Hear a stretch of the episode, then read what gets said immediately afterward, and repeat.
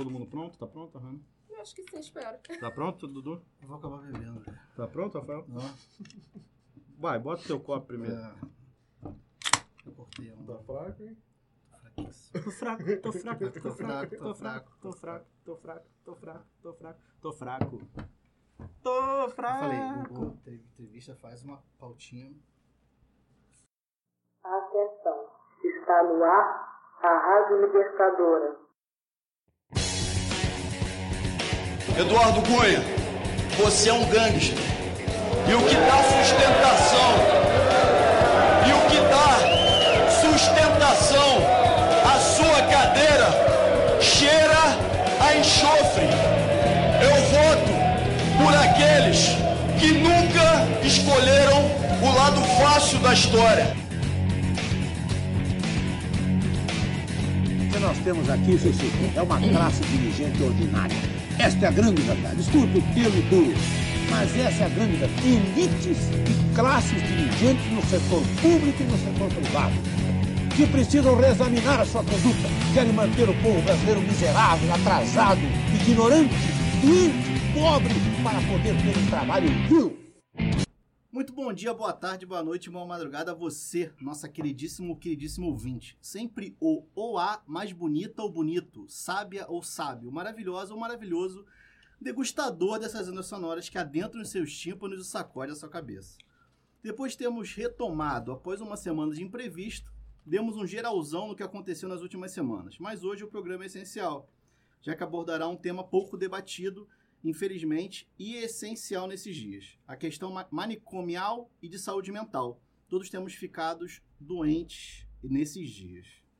O capitalismo, sob essa nova forma, ainda que mantendo ódio pela própria democracia burguesa, quer enterrar de vez nossas vidas e sobrecarregar até o limite nossos corpos. Nos fazem doentes, deprimidos, ansiosos, cansados e acorrentados pelo poder dos boletos. Ao mesmo tempo, vende-se a solução. Remédios que nos fazem acordar, remédios que nos fazem dormir, remédios que nos fazem acalmar e remédios que nos impedem de explodir. Ou seja, é um jogo de ganho absoluto para o parasita detentor do capital. Ou ele fatura mais grana, poder e prestígio nos explorando até exaustão, com rebaixamento de salários, e um sofisma pensado como discurso, o empreendedorismo. O empresário de si, algo pensado a partir de algum escritório de publicidade, ou seja, nos reduzindo mais uma vez à condição de mercadoria as modelizações institucionais acerca do caráter terapêutico, patológico e teórico dos tratamentos psiquiátricos que se apresentam na atualidade são originárias de um processo histórico bastante rico em detalhes e acontecimentos. Em função da enorme tradição ocidental de nossa época, grande parte, se não todo, das instituições e métodos que aqui se vê mostra-se fruto do mundo europeu ocidental. A preocupação com o tratamento diferencial para loucos de todo gênero acompanha o processo humanizador que a Europa do Rena- Renascimento presencia. Assim, pode-se dizer a criação de tratamentos auto-intitulados mais humanos deve-se necessariamente à fase conhecida como Renascimento, que, além de demarcar o reforço do antropocentrismo, traz em si uma alteração significativa na esfera política e econômica do mundo ocidental, qual seja o advento da economia de capital, em detrimento do sistema feudal. A partir de então, inicia-se um processo que passa a analisar as práticas sociais, não mais por, por seu caráter essencialmente externo, ligado ao grau de desordem social propiciado por aquela conduta. Em termos sociológicos e não psiquiátricos, a capacidade de assimilação das regras sociais estabelecidas, ou seja, a possibilidade de interferência do agente acerca da realização de condutas antagônicas ao reclame, aos reclames da ordem social seria uma variável considerável para a verificação da responsabilidade do agente praticante do ato. Para todos os efeitos, contudo, a sociedade, mesmo assim, não poderia manter em comum convívio um indivíduo com tal inclinação, qual seja a ausência total ou parcial de sociabilidade. Tanto é que o isolamento fora, fora mantido como método destas novas instituições que, por sua vez, eram mantidas destinadas exclusivamente para acomodar indivíduos desta natureza. O que Foucault aponta é outro sim, outro sim. Meu Deus do céu. O que Foucault Homenagem aponta ao, é outro sim. homenagem ao, Que tal isolamento? do MP. Eu vou juntar todas as suas aberturas e vou fazer a monografia. Aham. O que Foucault aponta é outro sim, que tal isolamento pleno dos enfermos mentais, por assim dizer, trazia em si um malefício, a perda do referencial tido por normalidade. Embora os métodos institucionais fossem mantidos, o objetivo clínico de tais instituições almejava uma meta nova, diferente da outrora identificada nas instituições prisionais. Aqui, as funções punitivas de ressocializantes dão espaço para a busca da cura dos tipos de enfermidades mentais, que eram pseudocientificamente catalogadas e identificadas na Europa deste período. E para debater esse, esse tema, além dos últimos acontecimentos, hoje temos a honra de trazer a querida amiga trabalhadora justamente da área e militante antimanicomial, assistente social, não sei se é assim que chama, Hanna Marques. Pois então, Hanna, se apresenta para o pessoal, pode falar o que você quiser. Então, eu sou a Hanna, sou assistente social formada pela UFRJ, é, fiz a especialização em políticas públicas e a minha inserção desde a época do estágio, em 2011, foi na saúde mental. Então, foi um, na verdade, né, uma, uma questão particular. Eu pretendia largar a faculdade e aí quando eu descobri a saúde mental, eu terminei, estava no sexto, quinto para sexto período, e aí, desde então, eu passei pelo hospital psiquiátrico, CAPES 3, é, fazia acompanhamento do manicômio judiciário, é, é, acho que foram esses dispositivos que eu passei, é, pelo que eu me lembre. Atualmente, na verdade, eu estou na assistência com pessoas com deficiência, mas que tem uma interlocução com a saúde mental também. Então, a gente tem vários é, quadros né, clínicos que conversam, dialogam com a saúde mental para encaminhamento, suporte, acompanhamento compartilhado. Então, acho que é basicamente isso. Um adendo, é, outra discussão que eu gosto bastante, é a questão racial, que tem a ver comigo. Então, a minha especialização em políticas públicas foi cota para acesso à universidade né? Então, cota racial. Hoje, sem a presença do digníssimo Vietcong suburbano, que hoje não vai encher a porra do saco com essa porcaria de Flamengo. Bem, nossa, essa pauta é sua, né, Gustavo? É minha. Tem muitos ouvintes flamenguistas aí, hein? É uma porcaria, É, mau não, gosto. não, isso daqui é um absurdo, hein? Você que é flamenguista. E aí, mais um absurdo. Caraca, eu inclusive, achava que você era botafoguense. inclusive você é que é flamenguista. Ah, tá. Inclusive você que é Eu flamenguista, era ouvinte. flamengue- alguém Continua com a gente. Flamengo vai ganhar a Libertadores. Não, o River Plate é o Brasil na Libertadores. Não, é não é, não é não. Você, flamenguista, vai continuar pra gente. É mais fácil ser um carioca escutar a gente Tem do que mais um, gente do que que um argentino, o porra. Flamengo, Flamengo, do que gente porra. que gosta do Flamengo. Você tem que entender Hoje, isso. hoje Hã? em dia eu não sei não, hein? A torcida anti-Flamengo é maior do que a torcida pro Flamengo. Em E sem contar que o. Flamengo é cheio de torcedor que torce ah, pro América de Natal e pro Flamengo, pro Nacional de Manaus e pro Flamengo, pro Lucas de Rio Verde e o Flamengo. Então, então, pra mim, isso não é torcida. É o segundo time dos caras, pô. Pode xingar o Gugu no Instagram, senão. Instagram e Twitter. Presente, como sempre, nosso ilustre advogado, quem vai livrar o Gugu dos processos judiciais pelas irresponsabilidades que ele fala. Nosso Aí. cremoso e macio, cremoso não, Eduardo Quezada, dá uma pra galera. Cremoso, não. como assim? Ele Só por causa disso não vou nisso. defender porra Não nenhuma. aguento esse adjetivo. Ai. Cremoso é um ad- adjetivo positivo, só não sei o que significa. Mas eu ouvi os meus alunos falando. Pô, cadê, cadê o teu Eu cremosinho? não sei, eu não, Aí eu fiquei- eu não faço ideia. Eu não sei o que, que é, sabe? Mas Tem eu uma falei. banda que canta e fala disso. Que é É? Cremoso. Boa. Boa. Então, a gente tá buscando o público jovem. Cremoso. Tá, Cremoso. fala, Dudu, pelo amor, pelo amor de Deus. E Depois dessa não tem o que falar, né? Vamos, vamos, vamos. Vai, cremoso. Vamos logo, vai, Hum. cremoso. Meu Deus do céu. Também presente, mas nem sempre, quando o bebê foi pego no colo por nosso saudoso gigante Leonel de Moura Brizola, o nosso querido chato da mesa, Gustavo Areias. Dá um alô antes de ser processado e ser preso. antes que voltem atrás da segunda Olá, instância. olá, olá, olá. É, Bem, não fui processado ainda, mas eu já perdi esse tesão. Eu não quero ser processado. Consulta teu nome no TJ, meu cara. Deve Já tá deve lá, ter lá um processinho. Processos criminais. E eu vou, só vou gravando aqui, né? Magno Malta aqui, pagodeiro gospel aqui, falando aqui. Deve ter levado uns dor na, na, na cabeça. Ué, ele não é pagodeiro gospel, não? Não sei, cara. Você que Ele- falou, não bote palavras na Quer minha que eu boca. bote aqui? Não, não, não, não, não, não falei isso não. Galera, hoje é dia 12 de novembro de 2019, o ano mais longo desde que os anos ficaram curtos. Meu nome é Rafael Barros, seu querido host, corrompendo os versos de Adriana Cocanhoto. O inverso no quase verão carioca é de congelar. Está no ar nosso 21 primeiro. Pronto. Aê.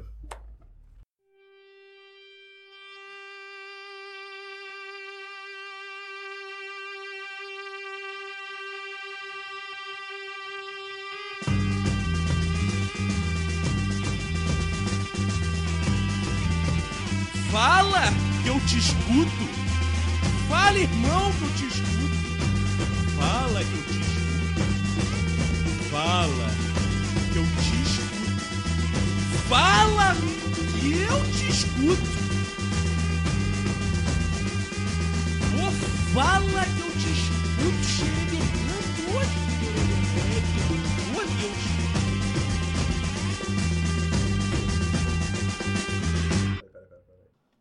As obras de Michel Foucault apresentam uma tese geral de que, abre aspas, a loucura não é um fato da natureza, mas da civilização. Fecha aspas. A sociedade carrega esse preconceito até a atualidade, onde mesmo com os acontecimentos históricos recentes da psiquiatria, como a reforma psiquiátrica, as concepções remotas de loucura ainda estão impregnadas na civilização atual. A partir dessa leitura, é perceptível também que a loucura é uma produção social histórica, mediada em grande medida por discursos, práticas e produções de representações sobre o estado de saúde mental dos pacientes. Ana, você como uma experiente trabalhadora do setor, especialista com pós-graduação em políticas públicas e direitos humanos, e tem o que valorizamos mais, o dia a dia, o prosaico, olhar no, no olho no olho, né, que você falou que já trabalha com isso, como você descreveria os retrocessos paridos e partidos do Planalto em relação à área, como por exemplo a volta e o abuso das comunidades terapêuticas. Estamos de fato vivendo um retrocesso, sempre foi assim, e agora com o governo, desculpa a licença poética, de loucos ganhou mais evidência. Então, é, a questão quando fala da historicidade da loucura, quando ele cita Michel Foucault, é sobre a história da loucura que está tá sendo citado, né?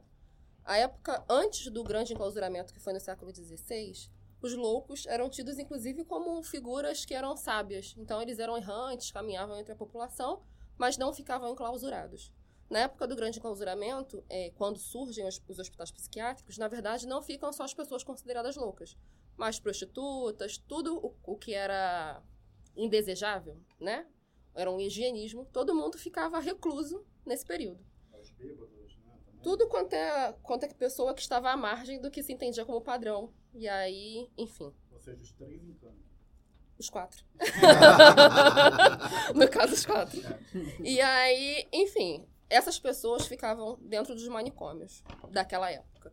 O que dá pra gente discutir nesse momento, né, fazendo um paralelo muito grosseiro, é de que eu não diria que é desde, não só nesse governo, mas talvez a partir de 2009, 2010, quando aqui no Rio de Janeiro começa é, um movimento de recolhimento dos usuários de crack, principalmente, então os termos de Cracolândia, etc. Então, esses recolhimentos compulsórios, inclusive a política de álcool e drogas, preconiza de que a pessoa tenha o desejo de se tratar, e era completamente contrário, então a gente tinha, inclusive, colegas assistentes sociais que não recolhiam, mas que estavam compondo, compondo essas equipes que faziam abordagem na rua e a internação é, compulsória desses, dessas pessoas.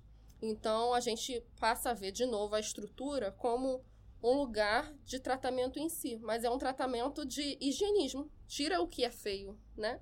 Entre aspas, da, da vista e em clausura, mas não, não dá um acompanhamento adequado, assim. É, a lei da reforma, ela é de 2001 e ela teve um momento de expansão, ainda que te- tenha sido é, durante a implementação do neoliberalismo. Então, a gente, no município do Rio, pelo menos, tem bastante CAPES, embora seja pouco ainda. Mas se a gente for comparar com municípios da Baixada, é, esses municípios, às vezes, têm um CAPES para um território imenso. Então, isso é uma grande dificuldade para acompanhamento. Um- É um centro de atenção psicossocial.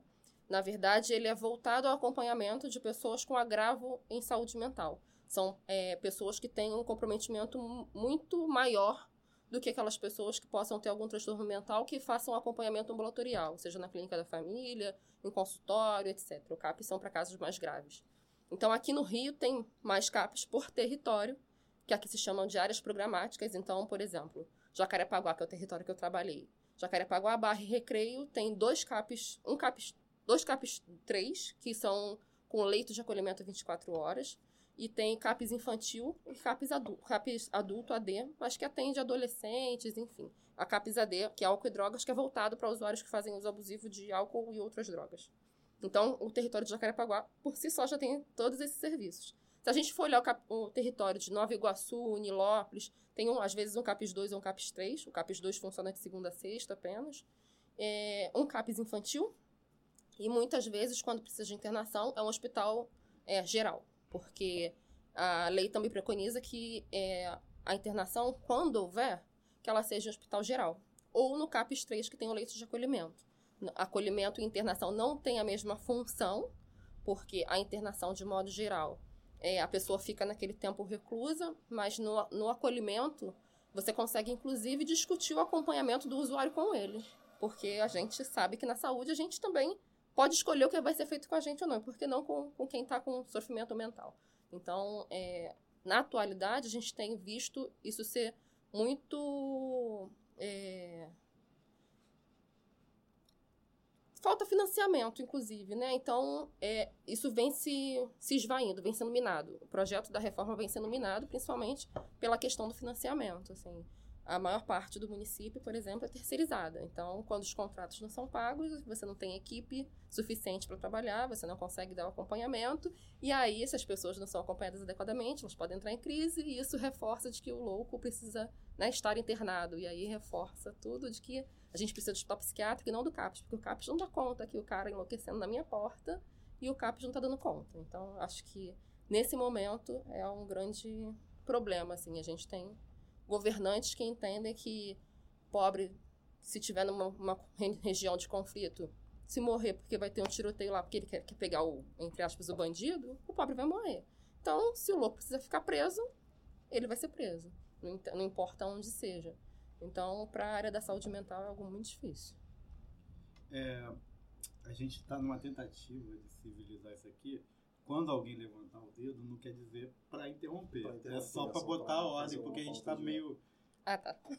meio confuso Meio ultimamente. né? caótico. Meio caótico. Mas a minha pergunta vai no sentido seguinte: o nosso podcast, é, ele veio a somar com outros podcasts, o que a gente chama de podosfera antifascista, porque identificou-se a necessidade de disputar o campo virtual, né? A gente perdeu de lavada nessa eleição no campo virtual a ponto de gente acreditar na mamadeira de piroca. Uhum. Isso daí é inacreditável, convenhamos. É, só que, óbvio, eu não vou discutir, eu não vou fugir do assunto, isso foi só uma introdução. Eu, então, esse programa ele preza pelo seguinte, a gente trata de conteúdos sérios e complexos, sem perder a profundidade, mas tratando de uma maneira simples e mais despojada, informal. Uhum. Então, como a gente tem ouvintes desde gente com doutorado até gente que está no ensino médio, Uhum. e sendo doutorado, às vezes é doutorado em exatas e não tem esse, Uhum. esse, esse tipo de conhecimento. Eu gostaria que você explicasse assim de forma mais, é, Didático. mais didática possível é, o que são essas comunidades terapêuticas e qual é o, Uhum. Por que elas são problemáticas. Uhum. O termo comunidade terapêutica, se não me engano, surge na década de 40 ou 50 como um modelo francês, que era de, de desmontar o manicômio, mas seria uma reformulação do acompanhamento. Eram experimentos de como seria o acompanhamento sem o manicômio. Na atual conjuntura, as comunidades terapêuticas, de modo geral, elas têm um cunho religioso, e aí independe da religião. E ela adota o que seria mais próximo aos alcoólicos anônimos, do programa de etapas. Então, eu já tive a oportunidade de acompanhar usuários que estavam em comunidade terapêutica, porque a gente também entende que no, no momento tão precário que a gente estava, e no município específico que eu trabalhava, aquela pessoa não tinha nenhum outro suporte que não fosse estar naquela comunidade terapêutica com um projeto de saída. Mas, de modo geral, a comunidade terapêutica propunha de que a pessoa entrasse. É, elas, de modo geral, tratam pessoas que fazem uso de, de álcool ou outras drogas, mas elas pregam a abstinência. Então, de modo geral, as pessoas entram e ficam reclusas. Não tem um trabalho de território para que ela faça todo o acompanhamento e que se entenda que a droga está na vida, é um modo de aliviar o mal-estar da existência, né? E é, é algo que ela vai precisar lidar, porque não adianta você ficar recluso um ano e depois você sair e a droga vai estar na sociedade, você não vai conseguir fazer um acompanhamento. Entende? Então a comunidade terapêutica não fornece tratamento nesse sentido, assim. Se alguém tem alguma outra proposta para a comunidade terapêutica, alguma, out- alguma outra função, são outros 500. Mas o que ela está vindo para se propor de tratar pessoas, principalmente usuárias de drogas, de álcool e outras drogas, ela não atende. Porque a pessoa entra, fica um tempo em abstinência, mas a droga está na vida. Então, como é que você faz o a, continua o acompanhamento? Por isso que a, a ideia é que as pessoas façam acompanhamento no Centro de Atenção Psicossocial Álcool e Drogas, porque vai ser um serviço que vai continuar acompanhando essa pessoa na vida. Vai ser prótese na vida, vai dar suporte, sabe? Ana, é, só uma perguntinha, indo na- no mesmo sentido do Gustavo, é, de que a gente tem aqui certa preocupação de, de ser didático, porque às vezes, né, você é especialista em um determinado assunto, é, Gustavo é perante outro, enfim, né, essa troca de ideias ser o mais acessível possível. Até para devolver o conhecimento que a gente recebeu Exatamente, exatamente. E, o que o que seria, porque muita gente olha essa, essa, essa, essa palavra, né, antimanicomial, né, o que, que seria a bandeira antimanicomial, e eu vejo muita gente, até da área de saúde, é, claro que assim, né, dificilmente você vai ver vinculado à questão do tratamento de enfermos mentais, mas falando que, poxa, não, é, hoje se tem uma erradicação da questão de, de, de internação e etc. Muita gente confunde né, internação de, de- dos estabelecimentos anteriores, né, acho que asilares, que acho que é Uhum, a, a o expressão termo. que a legislação atual utiliza. E tem como você traçar mais ou menos um panorama do que era antes, do que é agora e desmistificar o que seria essa luta antimanicomial? Então, é, uma palavra que é chave na saúde mental é é um palavrão, que é a desinstitucionalização. É, o Paulo Amarante tem um livro chamado Loucos pela Vida, vida até trouxe para mostrar para vocês. Ah, legal. Que é um livro muito bacana e fala das comunidades terapêuticas na essência inicial dela.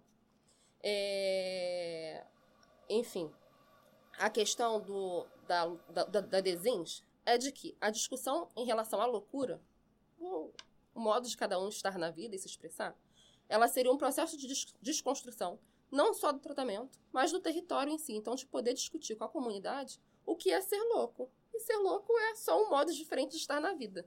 Então, antes o que era diferente, e que está retornando, ficava recluso. E a proposta da Desins, ou da luta antimanicomial, é que a pessoa não precisa ficar reclusa. Ela pode ter um acompanhamento de base territorial, que pode ser o próprio CAPES, que é, é um tratamento de- do território, né, da proximidade daquela pessoa. Né? Quando eu falo territorial, por exemplo, ah, eu moro em Bangu, tenho CAPES em Bangu. Eu moro em Jacarepaguá, tenho CAPES de Jacarepaguá.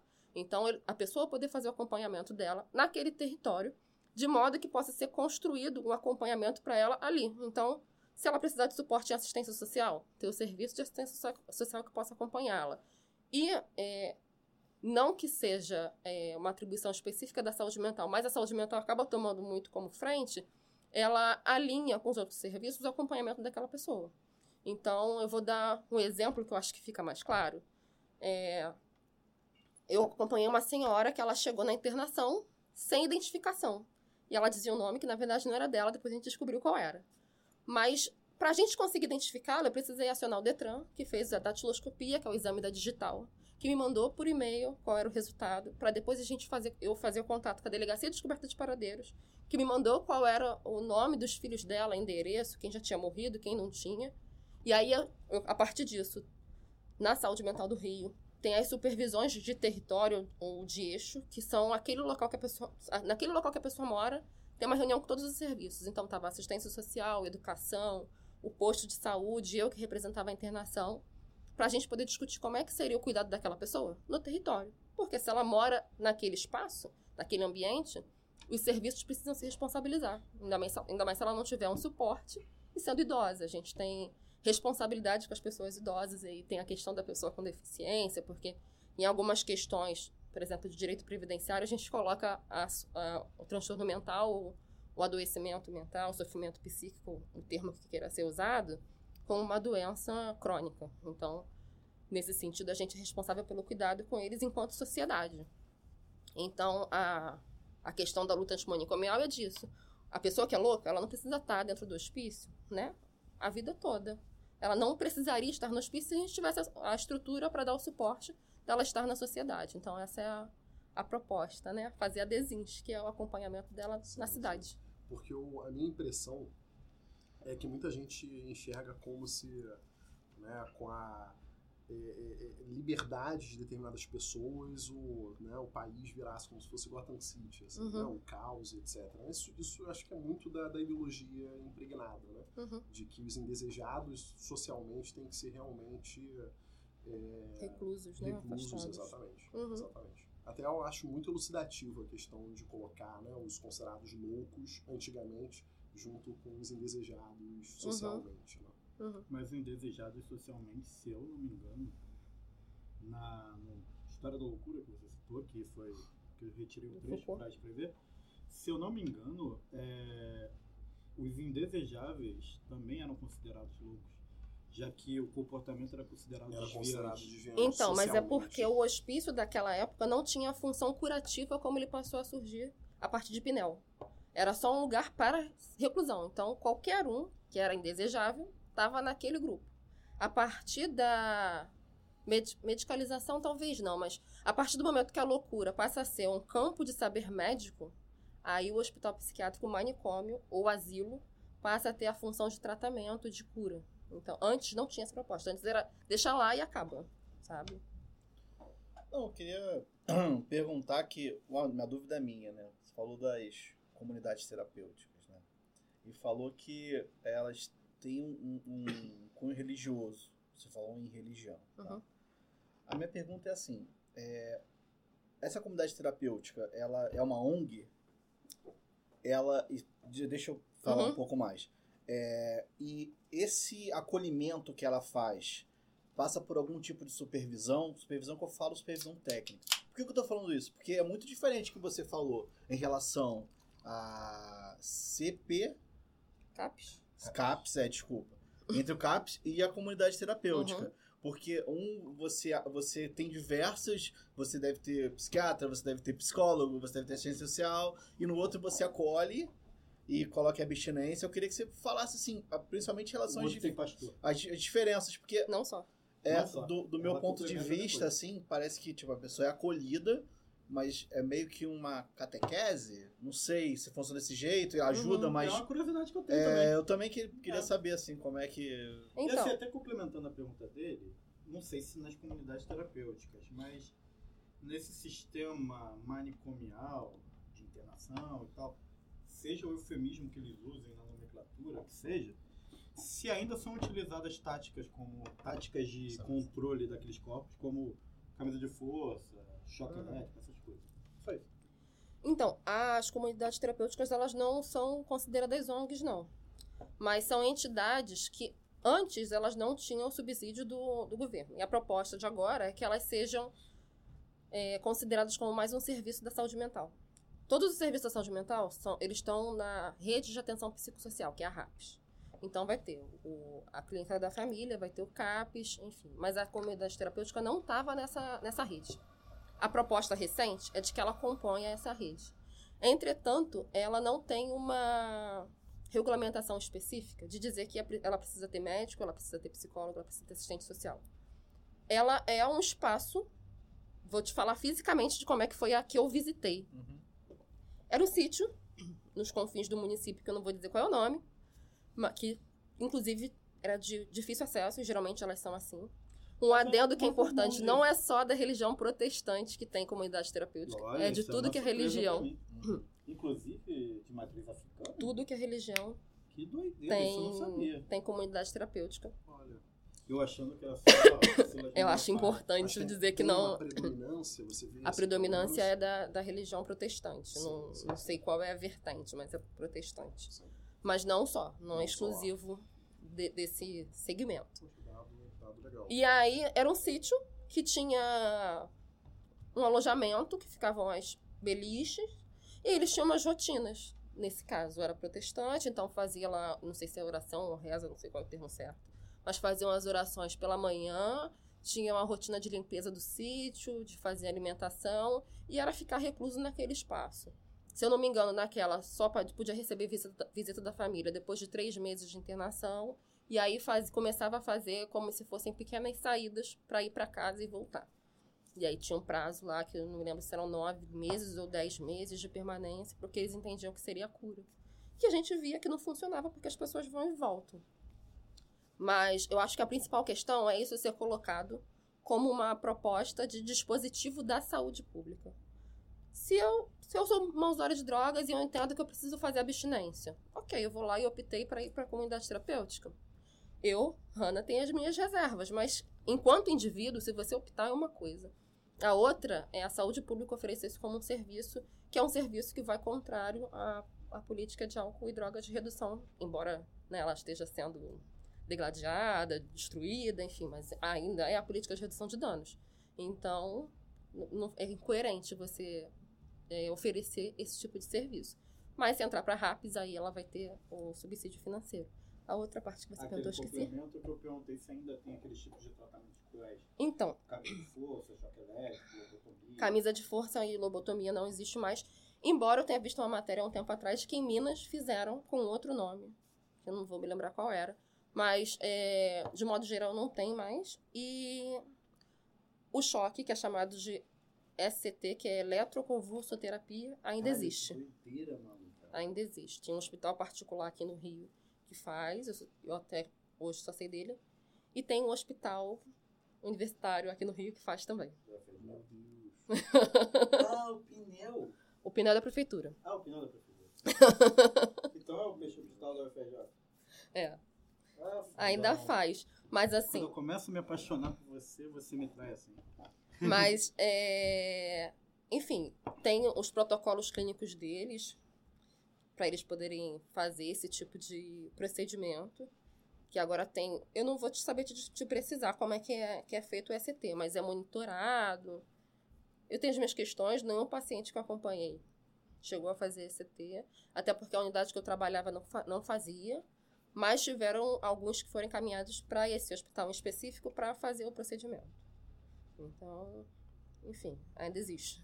Você também falou com a gente que, pela sua especialização em políticas públicas e direitos humanos, obviamente, ainda que você tenha uma atuação mais ligada à área manicomial, você tem percepções de área da saúde mental. É. Manicomial. Eu sou noob nessa coisa. É, desculpa, gente. É, É o, A questão- didático também é ser didático pra gente. é, a gente aprende aqui. Tá? sim, sim, pra caramba. O que eu queria saber é por que que é algo que tá tão consolidado, em especial até acho que mundo afora, né? A Uhum. reforma do, do sistema de internação das pessoas com algum problema intelectual, sei lá, Sofrimento mental. Sofrimento mental, isso.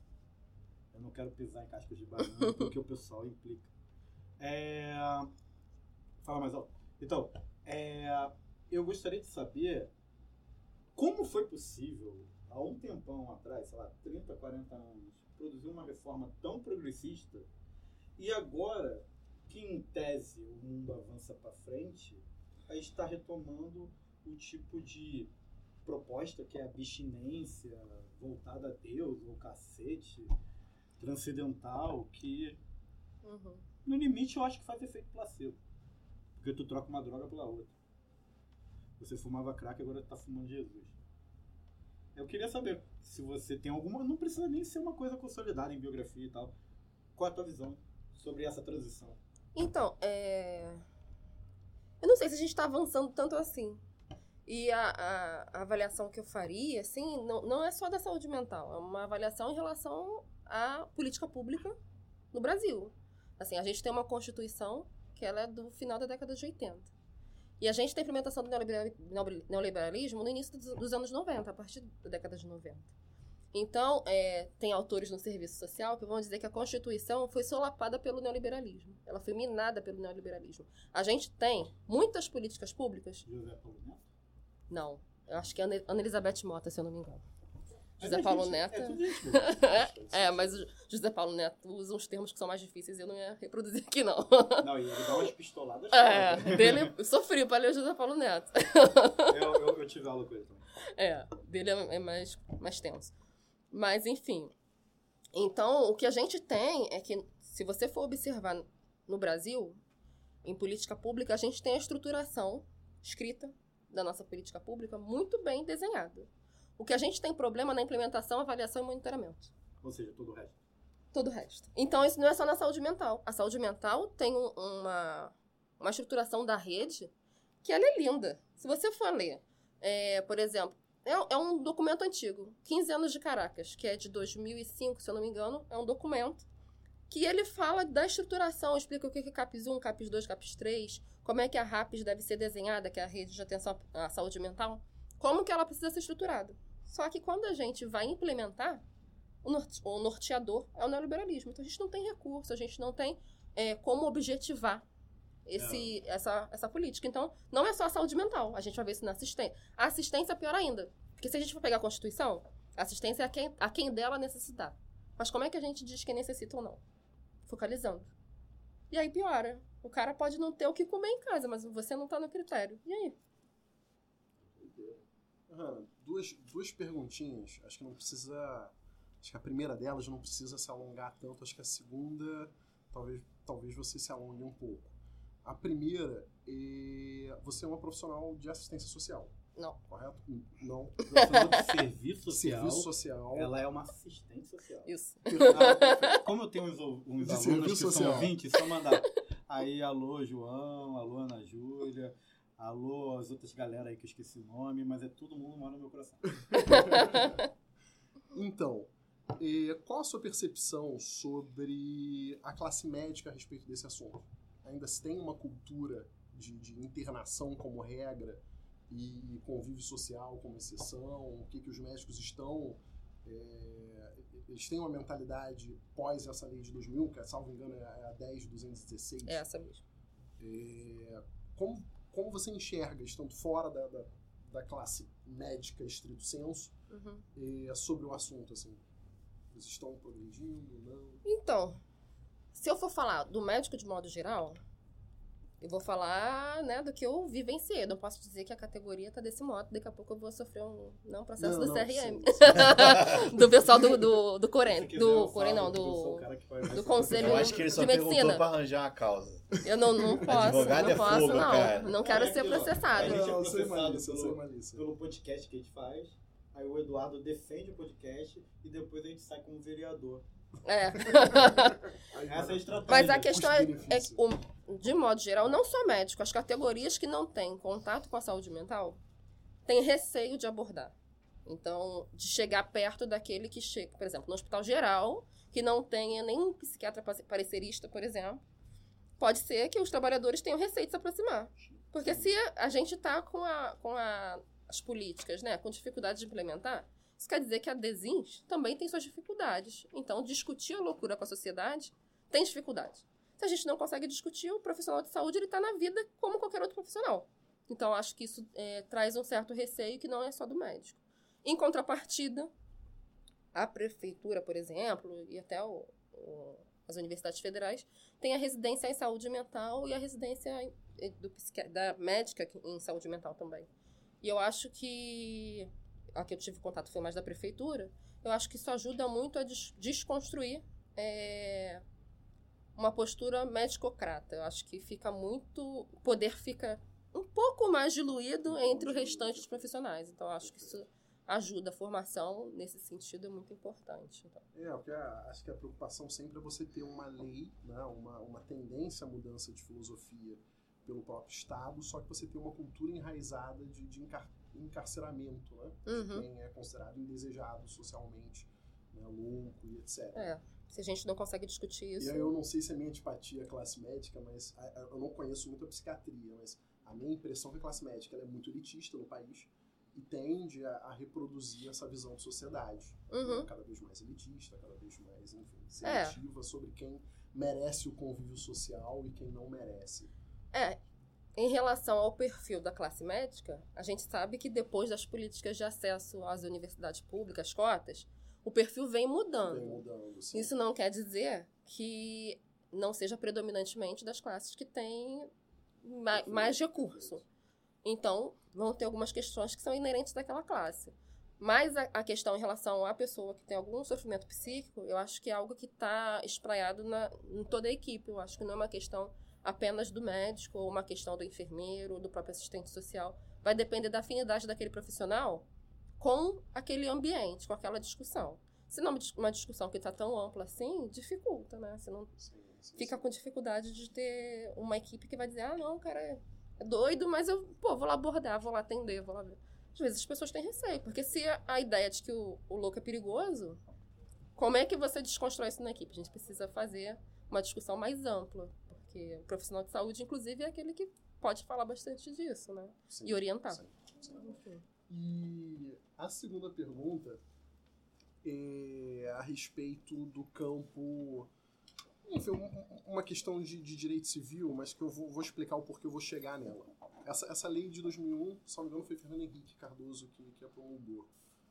Acho que, não, acho que foi. Bem depois, em 2015, salvo engano, eh, teve uma alteração no Código Civil sobre a questão de capacidade para a prática de atos da vida civil. Uhum. né, antes, é, desde, desde a alteração de 2002, é, se tinha uma, uma hipótese de incapacidade civil pela enfermidade, pela total incapacidade civil pela enfermidade mental. Uhum. E a partir de 2015, é, se modificou isso para que o enfermo mental fosse considerado, digamos assim, né, na hipótese mais restritiva, como relativamente incapaz Uhum. só né, o, o- absolutamente incapaz necessaria, necessaria de representação, o, o- o- relativamente incapaz de assistência. Basicamente, hoje só se admite como absolutamente incapaz o menor de 16 anos. Ou seja, a criança ou adolescente com, com, maior baixa, com, com, com baixa idade. Uhum. O que eu quero dizer? Eh, eu lembro muito, quando eh, terminando, um pou- pouco depois da faculdade, eh, muita gente discutindo sobre isso no meio jurídico, muitas das vezes até um pouco alienada desse discurso sobre enfermidade mental, sobre questões de transtornos mentais, eh, com receio de que o direito estaria tutelando menos essas pessoas. Essas Uhum. pessoas, sim, deveriam ser consideradas eh, como quase como crianças né, e serem mais tuteladas por parte do Estado. Uhum. Como você vê isso, assim, como o Estado pode tutelar essas pessoas de certa forma, porque elas né, têm um grau de vulnerabilidade maior do que né, quem não tem pelo menos um transtorno evidente mental. Acho que provavelmente todos nós temos algum transtorno mental. E, Não dá pra não ter, né? ao mesmo tempo, você preservar essa questão de liberdade, dignidade, porque eu acho que o, né, a pessoa que tem transtorno mental, ela não deixa de ter a liberdade dela sexual, a liberdade dela em termos de prática de vida civil, afetiva, e aí tratá-la como um ser incapaz de, de, de praticar tais atos é, é- é meio bizarro. Assim, eu sempre tive curiosidade de perguntar a alguém mais próximo da área, Uhum. porque eu mesmo, por exemplo, eu me sinto sem uma resposta. Uhum. É, é assim, não é uma pergunta, na verdade, é, a pergunta dele levou a uma outra curiosidade que eu tenho também.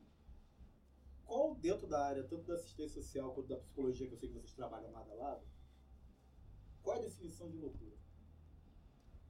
Então, Dentro dos marcos da- das áreas de- da psicologia e da assistência e da ciência social. Quase errei. Então, assim, eu vou pegar primeiro essa parte da. Você tá falando da curatela parcial e curatela to- total, né? E isso, mais ou menos, mas dialoga, dialoga bastante com isso. Dialoga bastante com Porque é, se a gente discute que, as pessoas precisam se responsabilizar, a sociedade, mas aquele próprio usuário poder se responsabilizar pelo acompanhamento dele, é, e o, o sofrimento psíquico tá na, tá na ordem do, do pensamento, né? Muito entre aspas. Como que você chega pra pessoa, dependendo do quadro, e diz, olha, você é, tem sei lá, assim, tem diagnóstico tal, e aí você é completamente incapaz. E o, que efeito isso tem na vida da pessoa e pro acompanhamento dela, sabe? Então, é, a questão é que, como qualquer outra doença, como qualquer outra questão clínica, entre aspas, ou de acompanhamento e saúde, ela tem níveis. E aí, a questão da saúde mental, por ter a ver com a razão, entra muito a questão jurídica. Mas vai depender do caso a caso. Eu, já- eu já acompanhei pessoas que, se você visse na internação, você dizer, caraca, essa pessoa é muito doida. Mas quando ela sai da internação e ela faz o acompanhamento que ela tem, quando tem acesso pelo SUS e ela consegue ficar relativamente bem por um período, você nem imagina. Então, é, a entrada jurídica, dependendo do caso, pode ter é, reflexos extremamente negativos para aquela pessoa, para aquele indivíduo. Então é uma coisa muito, é uma questão muito delicada. A questão da, da curatela é algo muito delicado, que é algo eu, enquanto profissional que atuava na saúde mental via como algo muito delicado. De modo geral, o assistente social que fica à frente, inclusive para dar entrada no processo, acionar a defensoria pública, etc. É o assistente social que está à É, frente. Muito sobre questão de autoestima, né? É uma questão de autonomia. Não, chega, não é nem de autoestima, é de Sim, sim, sim, autonomia. de autonomia mesmo. Porque dependendo da pessoa, do usuário, você consegue é, montar um projeto terapêutico, que é o, é o que vai é, desenhar o acompanhamento dele, com base nessa autonomia. Então, se o cara, a pessoa, o cara, enfim, tá, tá curatelado integralmente, e se for um curador do Estado, que dificulta, é, é, mais, é mais difícil o acesso, porque o cara, a pessoa que é a curadora do Estado tem uma porção de gente que está curatelada. Então, é, é- são uns alguns entraves que impactam de um modo negativo na vida daquela pessoa. Não, não, não digo nem pro profissional que vai acompanhar, mas para aquela pessoa em si, sabe? Para o usuário. Então, eu acho que isso é uma grande questão. A outra parte que tu falou, eu esqueci. Qual, qual seria a definição dentro do, dos grupos, Então- tanto do serviço social quanto da psicologia, já que vocês trabalham lado a lado, sobre o conceito de loucura, já que, sei lá, dependendo da sociedade, o conceito de loucura varia. Sim. Imagino, né? Uhum. Uma China medieval, não dentro da ideia de medievo europeu, cada um teve seu medievo, né? É, quem era a chata? Eu assim, tô perguntando, tô fazendo uma, uma ideia. É retórico. Quem era o louco dessa China? Quem era O louco é o Gustavo. Quem era o louco, do quem era o louco do Brasil colonial? Quem era o louco do, dos Estados Unidos pós-industrial? O louco do Estado então, neoliberal. Não é, não é isso que eu quero saber, quem eram os loucos, é só um exemplo. Eu queria saber qual o conceito dentro da área de Então, loucura. a saúde mental, eu vou dizer por observação minha. O serviço social a saúde mental são campos que têm um pouco de atrito, né? Porque o serviço social faz uma análise de sociedade de modo geral. E a saúde mental, ainda que discuta a sociedade, ela faz uma observação do indivíduo. Que é uma coisa que você estando no serviço social, você vê que não é algo que é muito adotado no serviço social. A gente faz uma análise de sociedade. Mas, enfim, a gente adotando como pressuposto de que a loucura, o louco, é uma questão, uma construção social, qualquer um, em determinado momento, pode ser um louco. Isso não quer dizer que você vai ser louco o resto da sua vida. Mas você pode ter algum momento que você precisa de acompanhamento em saúde mental. Isso não quer dizer que aquilo é um diagnóstico fechado e já era, você é doido pra sempre. Mas se você passar por Entende? esse mundo sem precisar nenhuma vez, você é uma, O transtorno uma mental pode ser, pode ser transitório. De né? A gente alguma- esquece disso, a gente acha que. É, você acha que- perpétuo. Não é igual a hipertensão, que você sabe. Porque, por exemplo, um- uma, alguma questão, uma questão que pode ser transitória, psicose pós-parto, depressão pós-parto, às vezes faz aquele acompanhamento por um determinado período e a pessoa depois não faz mais. Ou de um tempo pra frente vai precisar de novo. Depende. Tem, tem casos que são mais graves, tem casos que não. Então, acho que isso é. é- E aí, na, na saúde mental, na verdade, não é a psicologia e o serviço social juntinho. É, eu sempre dizia que a saúde mental é um espaço que se pretende a transdisciplina. Então, eu sou assistente social, não tenho especialização em psicanálise. Mas eu já li muito autor de psicanálise para conseguir discutir o caso. Porque se eu estou discutindo com o psiquiatra, estou discutindo, discutindo com o psicólogo, e eu não faço ideia do que eles estão dizendo, não adianta. Como é que eu vou construir um trabalho de cuidado com aquela pessoa Ao se eu não sei o que tô- eles estão falando? E ao mesmo tempo que eu compartilho conhecimento. Então eu posso dizer, olha, benefício de prestação continuada não é o LOAS, como as pessoas chamam. É BPC. É, é esse benefício a pessoa tem direito a acesso por isso, isso e isso.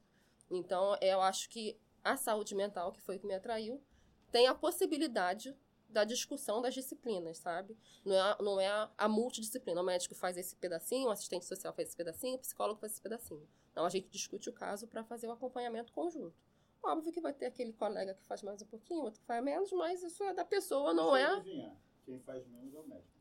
Nem sempre. Nem sempre. Você pode se surpreender com alguns. Quase, quase chutei, certo?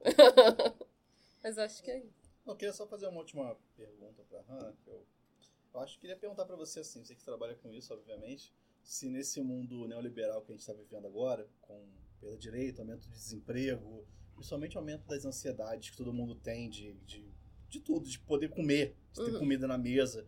Que que, sei lá, você é, não sei se você vê alguma tendência em relação a alguma doença mental que agora, devido a isso, se torna uma epidemia, ou é um caso a se pensar que está aumentando muito, enfim.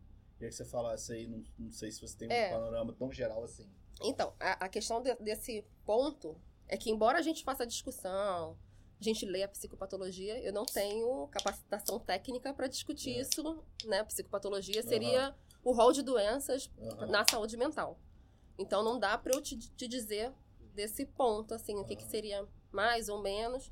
Mas nos serviços em que acompanhei, muitas vezes o fato da pessoa viver numa situação de miséria era o disparador para a crise.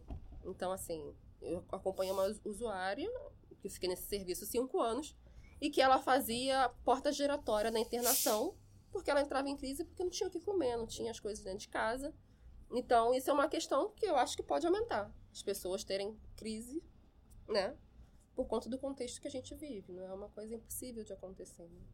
Estar são nessa sociedade é, é sinal de loucura. Era a minha, era a minha pergunta, tipo, com quantidade de ansiedade que a gente é. tem, de cobrança, de Eu- eu- necessidade que a gente tem que atender. Eu, Eu, sei acho que a que... gente tem que terminar o bloco por causa do tempo, senão a gente não vai discutir tudo. Mas eu fiquei curioso, já que você falou. Tem um podcaster, o Orlando Calheiros, do Benzinho. O Orlando Calheiros, ele é um antropólogo formado no Museu Nacional, que pesquisa, se não me engano, os Munduruku do sudeste, sudeste do Pará, se eu não me engano, me desculpe, Orlando, se eu estiver falando errado. Ele acredita duas coisas. Ele acredita que o processo, nesse processo de desgastamento, desgastamento do tecido social, ele acredita que provavelmente o número de suicídios aumentou. Só que ao mesmo tempo ele tem certeza absoluta você não pode tratar um homicídio, um suicídio.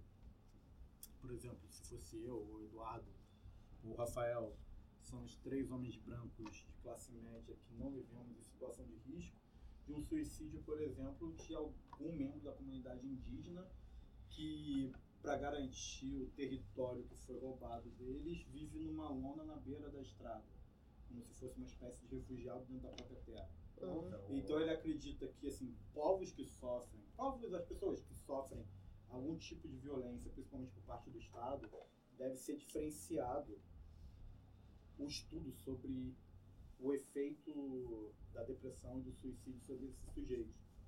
Eu concordo bastante com a análise dele, mas não sou da área. Você, consegue, você concorda? Então, a questão que eu acho que ele está querendo dizer é em relação à violência simbólica, né? Na UERJ também, não vou lembrar o nome do, do professor que fez essa pesquisa, mas que, se eu não me engano, é o UERJ sim, que fala em relação ao o sofrimento mental na população negra. Porque fala da questão dos quadros de depressão, transtornos de humor de modo geral. Então, é, tem determinados grupos que, eu concordo com ele, que são é, talvez inclusive mais vulneráveis e que vão responder a esse fenômeno de modo diferente, porque eles estão na vida de modo diferente. Então, muito provavelmente, talvez discutir o suicídio de uma mulher negra seja diferente de discutir o suicídio de uma mulher branca. Entende? E os movimentos precisam estar atentos a isso. Suicídio de uma mulher negra e às vezes de um homem negro pode ser uma questão completamente diferente. Dentro do próprio grupo étnico, se for o caso da discussão, tem essa diferenciação. Então, talvez do, do indígena o homem e o indígena a mulher, a indígena, vai ter, vai ter uma diferenciação. É, então, nesse sentido, eu, eu concordo com É, ele. que são dois grupos até que estão no Sim. patamar no- mais alto de. Concordo no Rio de. Janeiro, né, enfim, em que determinados territórios são territórios em que o Estado né, jo- lança para a sociedade como se fosse um cheque em branco para matar uma determinada Uhum. população, como a população negra, uma população pobre principalmente. Uhum. Imagino que questão de transtorno mental, questão de visão simbólica Eu sobre lembrei de um adendo seja importante. totalmente... Dudu, Uhum. Dudu, desculpa É um disparador, né? Desculpa atravessar. Não, não, não. Mas eu lembrei de um adendo importante aqui para proteger a gente e a Hannah. Não, o suicídio é assunto sério. A gente não tá Não, não, reduzindo não. a seriedade de mas qualquer nenhum- tipo claro, de suicídio. Claro, claro, claro. O que a gente está dizendo é que os suicídios de determinados grupos sociais eles são causados não só por problemas psíquicos, né? Mas também por problemas estruturais, Estruturais da sociedade. Que levam a problemas É, psíquicos. né? isso que eu ia falar. Uma, Que uma levam- coisa sim, alimenta a uma outra, coisa né? alimenta a outra. Acabou? Eu acho que o Agora a gente vai ter que ser The Flash. Hã? Agora se vira nos 30. Acho que o assunto rendeu. Não, mas A o assunto gente- valeu, valeu a pena a gente ter alongado. A gente vai continuar então, tá? Quando continuar com a gente. Tem mais três. Tem mais três blocos aí. Partindo então pro Chola Mais. Velho, eu não sei o que você tem hoje. Hoje você tá falando baixo. Muito baixo. Entendeu? Você vai ter que pegar a tua voz e jogar tudo pra cima. A voz dele tá mais alta do que a tua. Eu, Sério? eu- Hoje tá mais alta que a dele? Cara, eu, eu tô, sei lá, desde seis e meia da manhã na rua. Eu peguei um Tá engarrafamento. Eu peguei um engarrafamento de duas horas pra chegar no fundão, depois peguei um engarrafamento de duas horas pra sair. Então eu tô morto. Não, tranquilo, é porque você vai ter que editar mesmo, porque sua voz tá muito baixa. É bom que tomar também o cuidado pessoal. também, que eu tô vendo que você tá falando assim, cara. É? Ah, sim. É, Naquela hora que eu falei pra você, assim, você tá falando assim. Não, mas eu só tô cansado, não tô nem de tranquilo, Você tranquilo. bota a mão e só, aí. só tô pontuando porque depois você vai visualizar isso, né? Você vai visualizar isso no, na filmagem. Mas o resto tá sendo. O resto tá tá sendo bem. Não. A voz dele é o apresentador, Eu não pô. falo, eu não falo. A voz dele tá muito boa. Eu não falo, dela- dar a voz espaço dela tá perfeita. A voz dela tá perfeita. Tá. A mais importante é a dela. pô, então tá beleza. Os caras tão cansados de ouvir a gente já. Então, chola mais. Vai pra Cuba, tá? Chola mais, gente. Um comentário cada um, tá? É, um comentário É, cada um. Porque a gente tá com pouco tempo. E vai ser Eu tenho que sobre o comentar não? também, não. Não, você comenta se quiser, pode. Não. Mas pode. Tem que só. comentar. Ah, não. Não, Tem tem que comentar. Tem que comentar. Não, tem que comentar porque é, a fórmula do programa não é só saber o que o especialista sabe, mas saber as, É, não... as opiniões dos especialistas sobre assuntos fora. o assunto é da bem- especialidade Bem geral, foi E olha, tudo. a Juliana já te caguetou que você discute política direto com ela. É o chola mais e já fala da Bolívia. Ai, gente. Pode ir, então, vamos. Chola mais.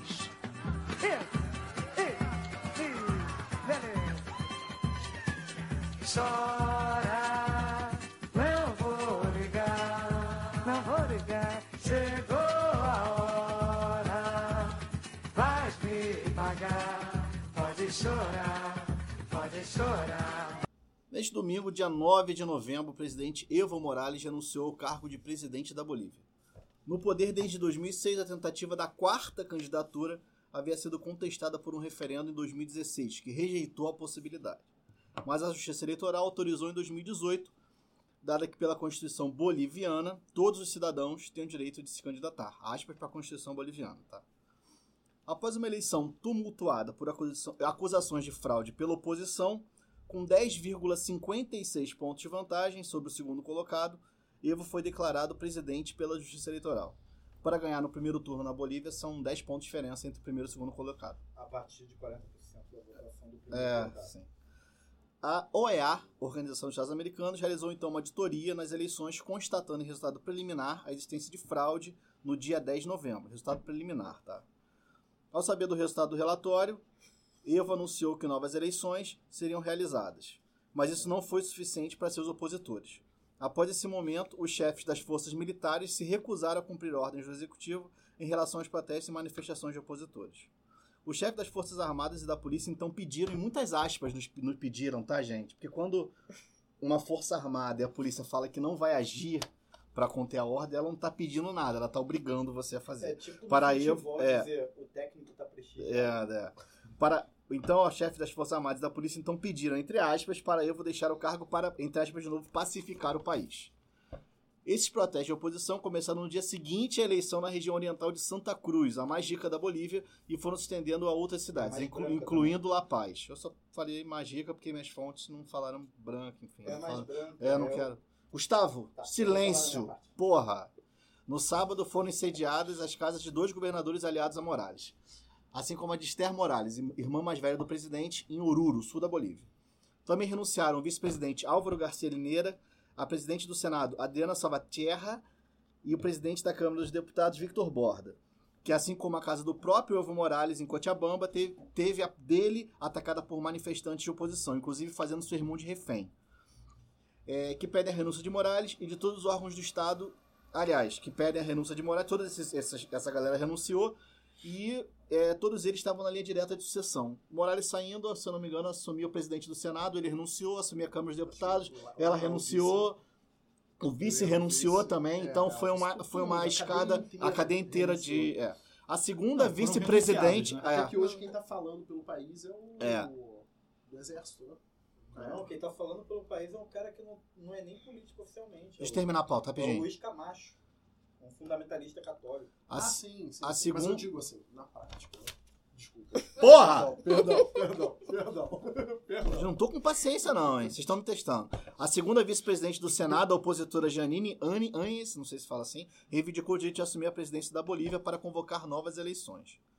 No dia de ontem, 11 de novembro, é, apoiadores de Evo Morales, vindos da cidade de Alto de bairros mais pobres de La Paz, reagiram à renúncia do presidente, realizando protestos com gritos de guerra civil e pedindo a cabeça de Camacho e Carlos Mesa, que disputou as últimas eleições como oposição. Os confrontos com a força policial ocasionaram a renúncia do comandante-geral da polícia, Vladimir Yuri Caldeirão. Em entrevista à Globo, o presidente Bolsonaro declarou: A palavra golpe é usada muito quando a esquerda perde, né? Quando eles ganham é legítimo. Agora quando perde é golpe. Eu não vou entrar nessa narrativa dele aí, tá ok? A esquerda vai falar que houve golpe agora. Com a situação ainda em desenvolvimento, voltemos àquela pergunta que assola as discussões há bom tempo. Foi golpe ou não foi golpe? Cara, eu vou. Posso primeiro? Olha Pode, tava ansioso aí pra caralho. Não, eu Pode. primeiro, eu primeiro vou fazer umas observações. Não, eu também queria também falar. Deixa eu só terminar. Gente, essa pauta foi com base em notícias da Globo, da Folha, então foi uma pauta jornalística, não, Não representa a opinião do host, tá? É só apresentar pra É. vocês o cenário da Bolívia. Então, eu tenho algumas observações. Horário apertado, hein? Eu É, sei. segura aí. Tem 40 minutos. É, vou, vou Não, breve. calma, 40 Al- minutos, ainda tem um Deixa ele pouco. falar, pelo amor de Deus, Algumas- deixa ele falar, deixa ele algumas falar. ob- É, às vezes o cara atrasa e quer reclamar É. de atraso. Porra. Só tô avisando. Cara, o meu atraso não é culpado do cabelo teu não crescer, hein? O atraso da Bolívia. Fala da Bolívia. Tô zoando, tô zoando. É, algumas observações, principalmente. Mais observações do que um certo nível de entendimento. Primeiro é, porra, que triste continente a América Latina, né? Primeira observação que a gente pode ter. Cara, eu acho que se der mole, deve ter golpe no continente dois em dois anos. Se der golpe. Eu lembro pelo menos, assim, desde 2009, ó, Zelaya, é, a Dilma, o, um cara lá do Peru, que eu não lembro o nome, na escola, Garcia, que até se matou depois. É, América Central, porra, é um playground do, do golpe. Eu acho que quando você quer treinar um golpe, você vai pra América Central pra treinar. Então é um triste continente. Aí eu faço. Eu ainda não tô entendendo direito o que tá acontecendo, mas eu faço algumas observações. Primeiro, ainda sobre a coisa macro, o continente. É impressionante como é que esse continente é racista. Não sei se vocês viram os vídeos. Os policiais que são indígenas, a gente tá falando do país de maior percentual de população Gustavo, indígena desculpa. no continente. Não, Depois deixa tu ele fala. falar, Não, não, deixa- só, só, só um adendo. A questão do racismo, a prefeita. Então, O que não, aconteceu? Aí que tá. É racismo? É. Porra. Mas também, ao mesmo tempo, é um ritual de, tipo, humilhação indígena. Então é muito confuso, sabe? É tipo aquele cara que, que aqui no Brasil é, frequenta o banda, não necessariamente uma pessoa de origem africana e tal, frequenta o banda, que é um, uma, ou, ou, que é uma religião diversa, que prega, tipo, é, como eu posso dizer, a, tanta diversidade como uma agregação e tal, o cara, tipo, apoiar o governo do Bolsonaro, é tipo um contrassenso. O que eu quero dizer é o seguinte, é um país extremamente racista, não só a Bolívia, Brasil e todos os outros. Aquela cena da prefeita, como tu falou, tendo o cabelo cortado, jogado tinta vermelha nela e depois tendo que andar não sei quantos quilômetros descalça, com pessoas cuspindo para ela de ambos os lados. E aí quando você olha as pessoas também são indígenas, aí a gente vê refletido na Bolívia algo parecido no Brasil, que é aquela coisa de assim, a polícia, no caso lá é indígena. No Brasil, no caso, é negro. A polícia, ela é do grupo social dos mais estigmatizados. Porque eu acho que fazer ranking de, de, de, de opressão é ridículo. Os caras são descendentes indígenas na Bolívia, descendentes negros aqui no Brasil, mas, no entanto, os caras trabalham a favor dos brancos. Os caras não se reconhecem como indígenas ou negros. Aquela cena eu achei mais, eu achei mais perturbadora do que o corte de cabelo da prefeita e a humilhação, que bem ou mal, é, é mal nesse caso. Existem certos rituais que, ainda que o Bolívia se enxergue como uma expressão europeia dentro da América do Sul, América do Sul, se te formar todos aqui, a América do Sul, ela é resultado Que isso não quero levar para a ideia de democracia racial, porque aqui não tem democracia racial nenhuma.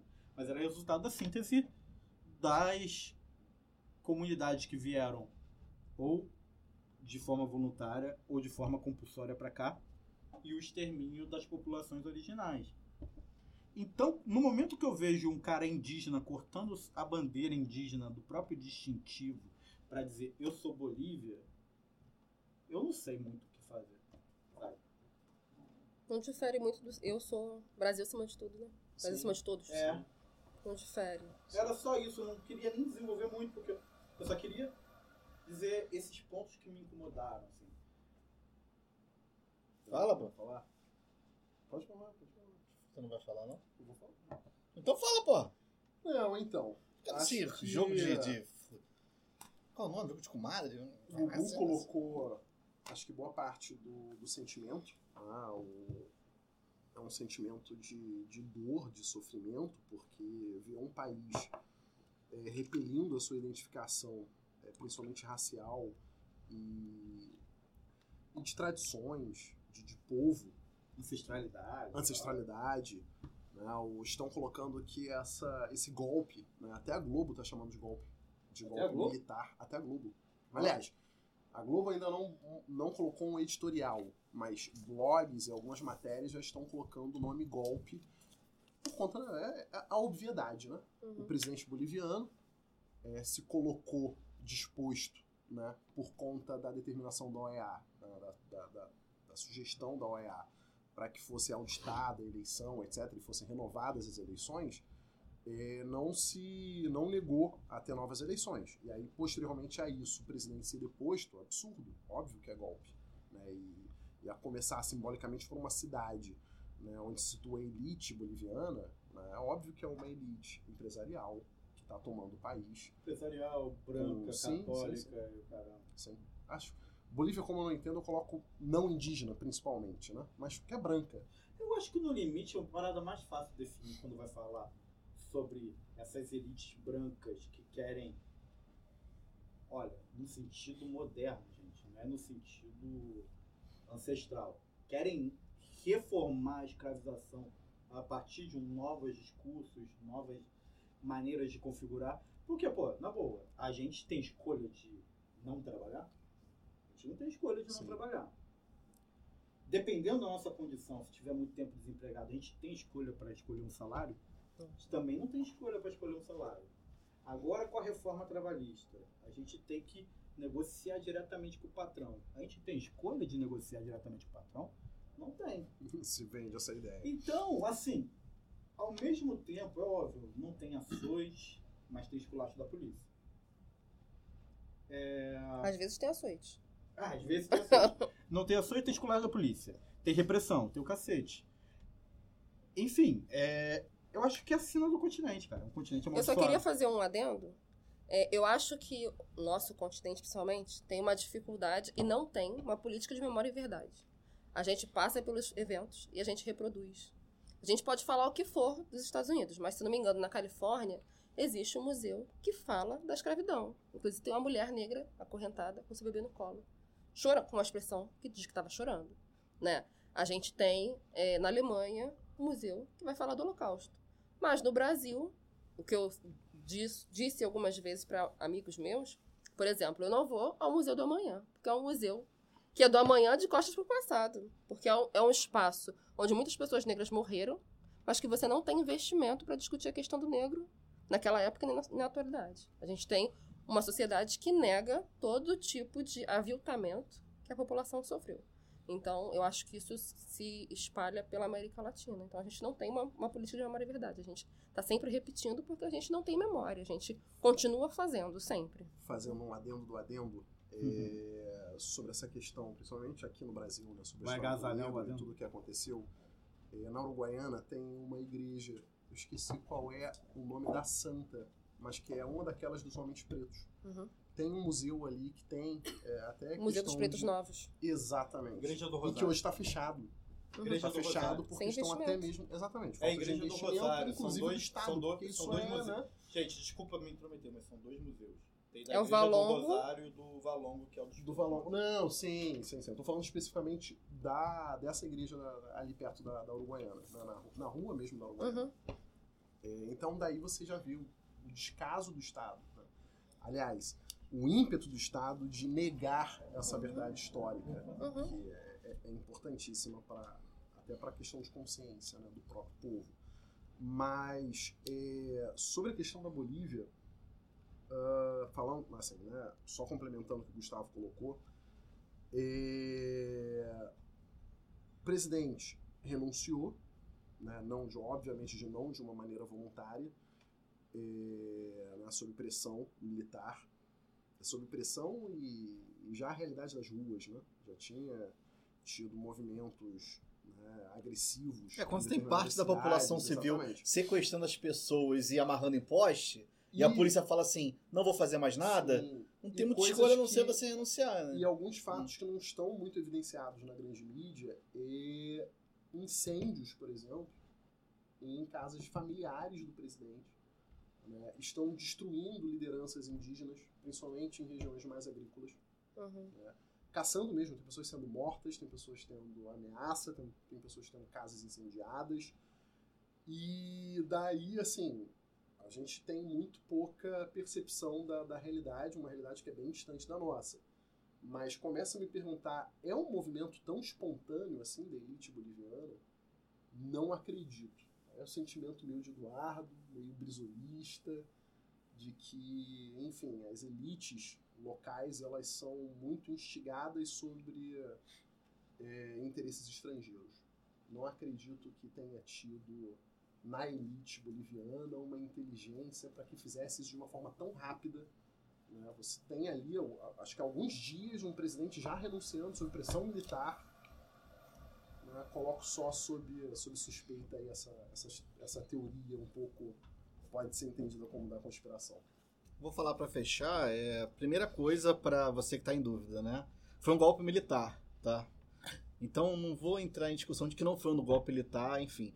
O, o, o Evo Morales, ele realmente está no poder há muito tempo, inclusive com mecanismos que particularmente não fazem parte, eu acho, da democracia, né? Porque lá, lá é que nem aqui, você se elege, se reelege sai da, da política tal.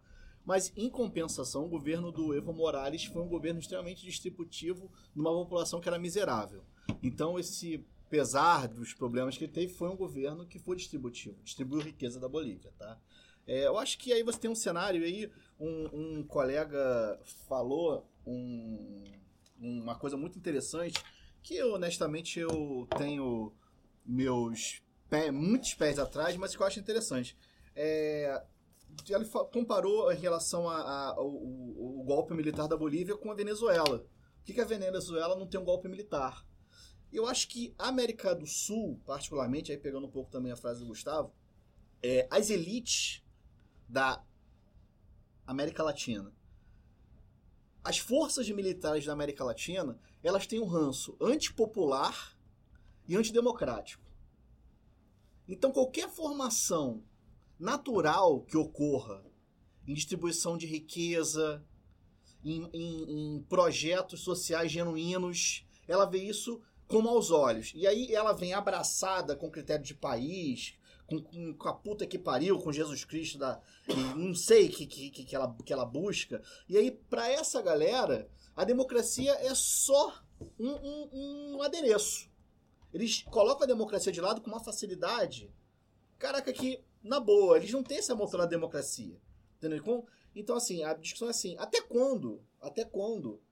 E você pegar a situação na Venezuela que, ok, tem N problemas, é uma ditadura, é uma ditadura, ah, mas foi eleito democraticamente, ah, mas foi uma ditadura. Até quando essa, essa, essas forças armadas alinhadas com o executivo são necessárias na América Latina? Porque eu acho assim, se você tem uma força armada numa democracia na América Latina, a qualquer momento ela tem um risco de golpe. Qualquer momento você tem uma influência externa, ela dá um golpe. Qualquer momento as elites botam, batem panela na, na janela, tem um golpe. Qualquer momento a, a, a madame que não gosta de, de, de, de samba, né? Digamos, aquela, ela vai reclamar e vão dar um golpe. Então, assim, é, é, a ideia de ah, o Evo Morales, meu irmão, honestamente, mesmo com as fraudes nas eleições, o próprio Evo Morales falou que ia ter novas eleições. E os militares falam assim, com gente sendo é, amarrada em poste na rua, fala que a as forças militares e a polícia não vão fazer nada na rua. Não, Me convenhamos, fala uma força militar convenhamos, e a convenhamos. polícia... Não, agora eu vou pistolar porque é foda. Uma- Não, mas vai com a acrescentar popula- a é. pistolagem. Eu até fazer uma pergunta pra você. Fraudar alguns votos é igual a golpe militar? Tem o mesmo peso? Eu não acho. Ah, não, Só sim. isso quer dizer. Sim, sim, sim. E só o seguinte, a, a- não sei se foi a última reeleição do, do Evo, é, ela foi legitimada pelo Tribunal Constitucional local. Tudo bem que assim, não, não vamos nos. Não, não vou nem discutir não esse assunto. zelar a formalidade que ah, Vou um nem discutir esse tribunal, assunto uma do Evo. corte de, de, de reis filósofos disse que, tá, que é constitucional. Não estou querendo dizer isso. Mas houve o respaldo institucional sobre a reeleição do Evo. É, Eu, eu tô achando muito parecido com... E só dois, Ah, só, tá. uma, só um adendo a se fazer. É, a questão do golpe militar é óbvio, mas é, lá, ao que parece, pelo menos o que eu estou escutando e, e lendo, é, o militarismo não é tão forte como em alguns países. Então você vê uma, um protagonismo muito grande das forças policiais nesse golpe. né? Até dizem que se iniciou sobre, assim, de- em termos de força física, nas polícias. E Tanto você tem a questão policial que, que a- reforçou. o, o chefe, não sei se eu acho que é comandante da polícia lá, ele fala pro presidente renunciar, o presidente renuncia e depois que começam a ocorrer esses protestos e, e, e- e- e quase um, digamos assim, é, é, uma guerrilha. Quando ele começa a ver o que está acontecendo, ele renuncia. Ele fala assim, eu não vou ficar nessa E só situação. um traçado do que hoje está acontecendo. É, são indígenas com pau e pedra, e policiais e militares, ameaçando matar a população em plena La Paz. A mesma lógica de sempre. Tem corpos matáveis aqui na América Sim, Latina. sim, sim. Isso é. Não tem como a gente não se sentir triste sobre isso. Estão indo pro Vai pra Cuba. Né? Vai pra Cuba. Vai pra Cuba.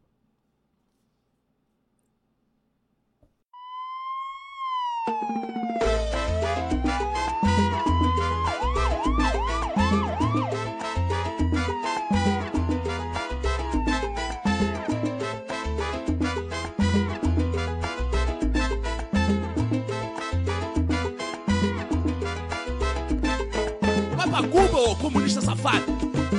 Ah, vai pra Cuba! Vai pra Cuba, pô!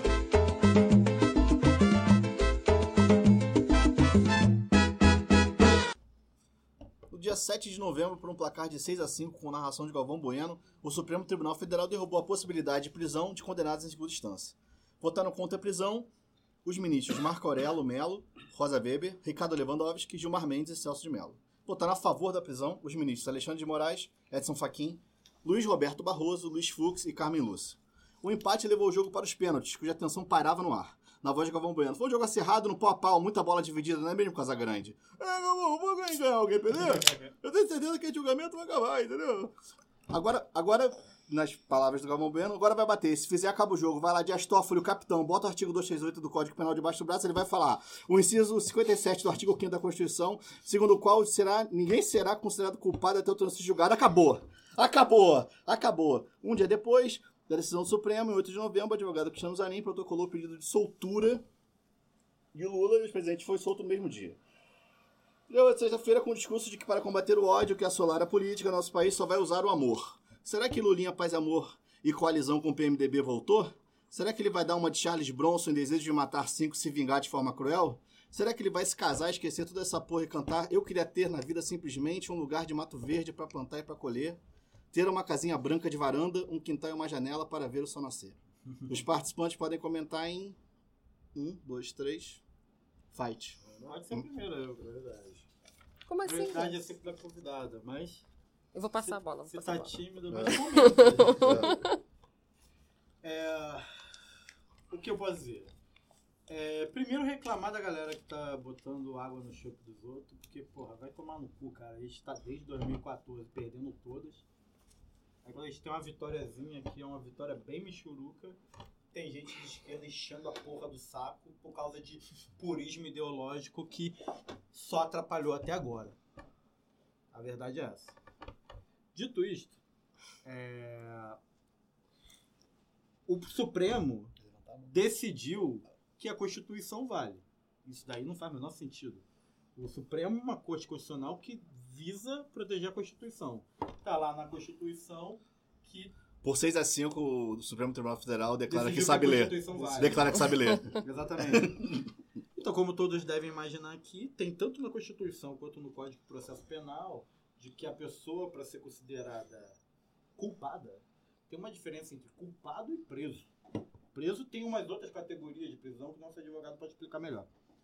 Mas uma pessoa considerada culpada, pela lógica lavajatista e pela lógica bolsonarista, pessoa considerada. Se bem que os bolsonaros agora estão meio com o pé atrás por causa do Flávio. Né?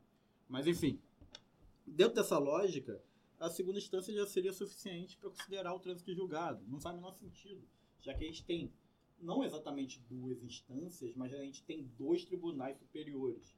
Um mais relacionado às condições de cumprimento e descumprimento de regras e rituais processuais, que talvez seja talvez um- uma das, um dos maiores crimes da Lava Jato, que foi a manipulação do processo penal. E quanto o outro, o STF, ele é o controle de constitucionalidade. É aberrante tu viver num país onde está escrito na Constituição que o culpado só será considerado culpado após o trânsito julgado, que significa mais nenhum recurso, tem uma corte constitucional que cinco, cinco ministros não pensem nisso. Vai tomar no cu. E ainda tem o seguinte: tem gente que reluta comigo, eu, eu falo, o Fux não é nem jurista. Eu sei mais direito. O, o- eu que não sou advogado, eu tenho dentro da sola do meu sapato desgastado e com chulé Ele é mais conhecimento, civil. mais conhecimento jurídico do que essa porra desse careca, filha da puta de peruca. Ele conhece isso eu processo falo. civil, Gustavo. Ofendeu careca aqui? Tem amor à vida? Pois é, né? Não, cara, careca que usa peruca não é Absurdo. respeitado. O dono aqui porra, do aqui. estúdio, o dono do estúdio aqui, né? Eu não Que estou falando mal absurdo. dos carecas, estou falando mal das perucas. Ah, não, tá, não, sim, concordo. Perdoado. A questão... Sem súmula, pelo amor de Deus, não, fala sem súmula. súmula. Sem súmula. Vamos lá. É... De 2010 até 2016, era o mesmo entendimento que se tem hoje, a partir do julgamento do STF. né? Você só tem prisão, a não ser as exceções, prisão flagrante, provisória, né, temporária preventiva, né, do gênero provisória, você só vai ter prisão após o trânsito em julgado.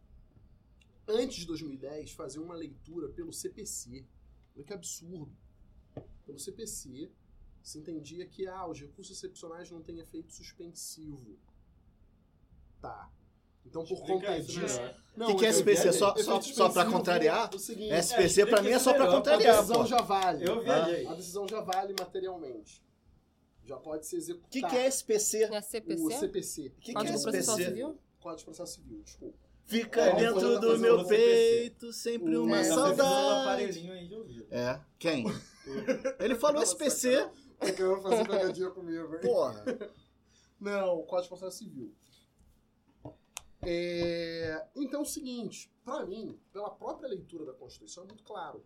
Se ninguém será considerado culpado até o trânsito julgado de sentença penal condenatória, a culpa, a, a prisão pressupõe a culpa. Se você não tem os permissivos legais. Por exemplo, ah, o cara ali tá chantageando testemunha, tá ameaçando sair do país, é, houve ali a prisão em flagrante, é, o cara é considerado, se bem que isso é muito genérico, e aí, mais uma vez, a- assim, é, a minha maior crítica à questão é, é, de quem se entusiasma tanto por esse entendimento do Supremo é que a regra é ter as exceções. né? E a regra recai sobre a população que é discriminada no dia a dia. né? A população negra, a população Mas pobre. você chegou a ver o, você chegou a ver o dado que, Que é a questão da prisão a maior preventiva. parte da, dos habeas corpus na segunda instância são conseguidos pela, Pela Defensoria Pública. Sim, não, tava colocando isso pro, pro Wellington. Ou seja, o aqui. argumento Sim. falho falho de do que Barroso ah, é uma elite que consegue ter só acesso aos, aos tribunais superiores. Não, a elite, na verdade, ela não é que ela consegue acesso aos tribunais superiores. A gente está tendo um julgamento sobre a legalização ou não da maconha a partir de um aumento de pena de um prisioneiro do estado de São Paulo Não, que sim, foi encontrado, sim. sei lá, com 2 ou 3 gramas de maconha. Aí, a partir desse julgamento, vão tentar construir uma tese geral. É, O grande problema, na minha visão, da segunda instância, assim, de só de discutir, só o fato de discutir, é que ajuda a colaboração daquele sentimento popular de Não, que os poderosos eles Olha sempre só. vão fazer conchavos para fugir da Sim, cadeia. e o Supremo. Eu tô dizendo isso no nível do Você tendo comum. uma, uma visão um pouco romantizada da Constituição, o Supremo ele tem que ser contra-majoritário. Porque ele, ele tem que preservar direitos fundamentais e direitos das consideradas minorias. Por mais que não sejam minorias quantitativas, mas né, juridicamente tutelares. aham, Exatamente, de representatividade. representatividade. É, Então, a questão. Caraca, perdi o fio da meada. Eu tinha perdido também. Volta para SPC. Antes de 2010 era o CPC. Era o SPC. Sim. Alexandre Pires. Então, hoje, assim, no meu ver, tão somente pela leitura da Constituição, você inadmite uma prisão sem as exceções antes do trânsito julgado de sentença penal condenatória. Só que o Código de Processo Penal, né, o 283, salvo engano, ele deixa muito claro, só para colocar a redação aqui do. Primeiro, né, o, o- o inciso 57 Esteja preso. né, do artigo 5 ninguém será considerado culpado até o trânsito julgado de sentença penal condenatória. A não ser que seja o Lula. A não ser que seja o Lula. Tá, beleza. Já se torna claro. Aí vem o 283 do Código de Processo Penal, CPP, CPC, é Código de Processo Civil. Ninguém poderá ser preso, senão em flagrante delito. A redação até ela, ela é meio que sem vírgula. Ou por ordem escrita e fundamentada da autoridade judiciária competente, em decorrência de sentença condena condenatória transitada em julgado, ou no curso de, inve- de investigação do processo, em virtude de prisão temporária ou prisão preventiva. Tá? Então deixa claro, em decorrência de sentença, sentença condenatória transitada em julgado. O 283, assim, a ação que correu no STF, ela foi sobre a declaração desse dispositivo como sendo constitucional.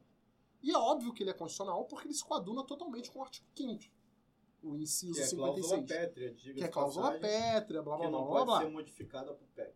Sim, Uhum. exatamente. É, O segundo ponto que eu gostaria de comentar é exatamente isso. né? Estão colocando aí, ah, mas eventual é, proposta de emenda constitucional do Congresso pode revirar esse, esse, esse processo do Lula? Sobre esse caso concreto, não. Porque você tem uma questão de, de lei e constituição barra efeito da lei e constituição no tempo. Não, eu acho que essa PEC cai. Então não. É, não, mas assim. Porque teve mudança de composi composição de. Tecnicamente. Não, sim, mas tecnicamente não pode. Sobre esse caso concreto. Mas a gente tem que lembrar que existem outros processos do Lula que podem culminar numa condenação em segunda instância. Uhum. Só que, como o Gustavo colocou, o artigo 5 ele dispõe sobre direitos fundamentais. Então ele dispõe sobre cláusula, é- é cláusula pétrea ali. né? Agora não, não, não, não vou lembrar do, do artigo especificamente que fala sobre a questão das cláusulas pétreas.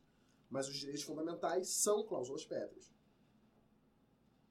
Como, por proposta de emenda constitucional, você pode fazer isso? Aí é uma leitura, existe até uma divisão de, é, de doutrinadores, etc., colocando que, ah, beleza, essa presunção de, culpa, de não culpabilidade, ela vai vedar a questão da prisão? Alguns entendem que sim, outros entendem que não. Eu acho malabarismo argumentativo. Acho que a, a- a presunção de não culpabilidade, ela pressupõe a, a não prisão até o trânsito em julgado, só se você tiver lá as exceções. Uhum. né? E acho que basicamente, basicamente é isso. É, só- tu só esqueceu de um detalhe que talvez seja o principal. Dentro de um contexto de uma persecução Ah, política não, sim, sim, sim. através de uma técnica judiciária, Não, pera lá, o, A- o Datena, cara, o a Datena foi muito elucidativo. Lula, a manutenção da prisão do Lula não faria sentido algum O Datena, dentro da institucionalidade. Só que acontece que a direita é golpista sim. Mesmo quando não dá um golpe mesmo, ela dá o golpe de tirar o cara que ia vencer a eleição. Cara, o, turno. Date, o Datena colocou a pergunta no ar. De que, porra, ué, se é cláusula pétrea, se você, se a Constituição veda a prisão, cara, porra, você teve uma mudança de entendimento em 2016, próximo à questão da condenação dele em segunda instância. Porra, então isso aí foi pra quê? Mas pra tirar o cara fez do jogo? idiota, É, né? direito penal do. Lula. Não, né? claro, claro. A gente já tinha lido isso lá atrás, mas até, até o Datena leu isso. Ah, agora, agora eu acho Agora que... Tatiana sabe ler? Ficou Agora- avisado. Acho que ele, ele Quero sabe imagens, ele Não, não imagens, sabe ler, ele sabe imagens. visualizar desenho. É, ele só fala quero olha só. imagens, Mas não tá sabe ler. É, eu não sou host, mas eu acho que a, a convidada deveria dar opinião também, já que tá tímida. Que que A- você a minha acha? questão- Ficou feliz? Como é que foi o dia? Já Então- que não quer, se não quiser fazer um- uma análise política, Pode ser uma opinião, fala como é que eu- foi. Pode ser uma opinião isenta também. Que Como é que minha, foi o dia? ser- Como é que foi? Vocês moram num condomínio em Jacarepaguá. Como é que foi a Sim. reação dos bolsominions do condomínio? Essas coisas. Então, o, do, do condomínio não tive muito contato, não, mas eu comemorei bastante. E foi o que eu até coloquei numa postagem minha. Entre amigos, eu faço as críticas ao Lula. Ah, pra Bolsonaro, eu comemoro a soltura como se fosse a soltura do Lula.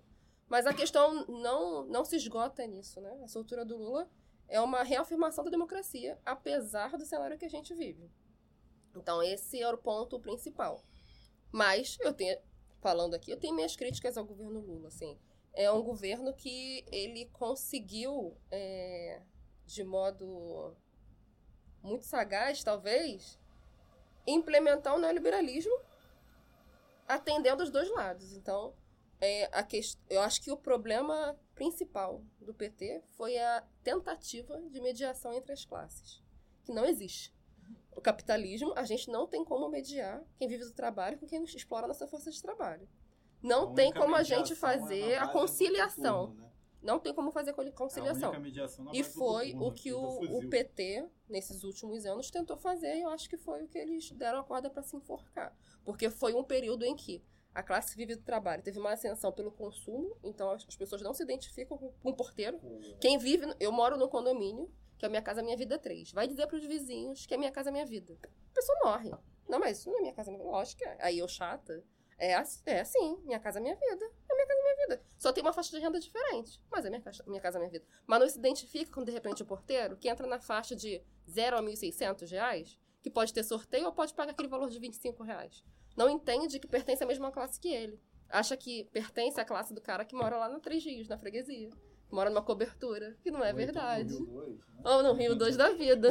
Na Entende? barra, na barra, entre aspas. Então, eu nem acho. barra é, né? Não é, é. Mas enfim, eu acho que a, a, a- a minha. A minha. Meu problema com o governo PT é que ele não promoveu a identificação de classe. Que ele promoveu foi quem? Quem, tava, quem era miserável pôde comer. Quem não era miserável teve ascensão econômica, mas ele não teve acesso ao discurso da esquerda. O discurso ficou preso na academia. Mas se você vai falar com um cara que, pô, tô melhor agora porque eu consegui entrar na faculdade, entrei pra uma universidade pública porque agora tem cota. Consegui ter acesso à universidade e isso teve um, um reflexo na minha família e na minha questão econômica. Mas eu não sou igual porteiro, não, pô. Aquele cara com 10 filhos que vive do Bolsa Família, tem nada a ver comigo. Ah, mesmo a gente que. Então eu acho que é uma, é uma mesmo a gente, que... eu acredito que mesmo a gente que é. tá no topo totalmente da sociedade, que é branco, homem, heterossexual, mesmo a gente, eu posso dizer perfeitamente que a minha chegada no doutorado e a minha aprovação na UF não, não aconteceria sem as políticas públicas. Eu, agora, o meu pai é militar. Então, o militar começa baixo e vai crescendo, cresce salário. A minha juventude inteira eu recebia salário. Eu recebia. Meu pai recebia salário de fome. Sabe? Porque a PM não recebia o que rece- recebe hoje em dia. Aham. É, Só que ao mesmo tempo, eu consegui ter acesso a essas brechas que o sistema dá, eu ter estudado em escola federal, ter estudado em Universidade Federal, ter feito pós-graduação na Universidade Federal com bolsa, diga-se. Uhum. Agora eu tô sem bolsa, no doutorado. Mas é, é um grande problema que o PT cometeu que, incluindo pelo consumo, ele não conscientizou as pessoas. Exatamente. O que ele fez foi a classe C achar que é classe B, a classe B achar que é classe A e a classe D achar que é classe C. Uhum. Isso daí não faz sentido. E aí, a- ah, desculpa. Pode falar. A questão que criticam muito, que é o Bolsa Família, essa classe média aqui, tá na universidade pública ainda, é, critica o Bolsa Família porque tá dando dinheiro para pobre. Mas o Ciência Sem Fronteiras não é, não é criticado. Mas é transferência de renda. Sim, sim. É uma modalidade diferente de transferência de renda. Mas é transferência de renda. Então, eu tive discussões com familiares meus. Na, nossa, na minha família, tem diferentes níveis Imagina. econômicos. Então, já discuti com um familiar meu que entendia que tinha que acabar o Bolsa Família. Mas ciência sem fronteira, não. Como é que eu vou fazer o meu curso lá na, na, na Itália? Um negócio de design de não sei o quê, que eu não vou citar nomes quem é. Mas se ouvir, vai saber quem é. Porque ela me excluiu de todas as redes sociais. Porque entendia que ela não tem, essa pessoa, né, não tem nenhum tipo de proximidade com o cara que tem Bolsa Família. Tem sim, se você não tiver a bolsa, você não vai pra lá estudar? E aí?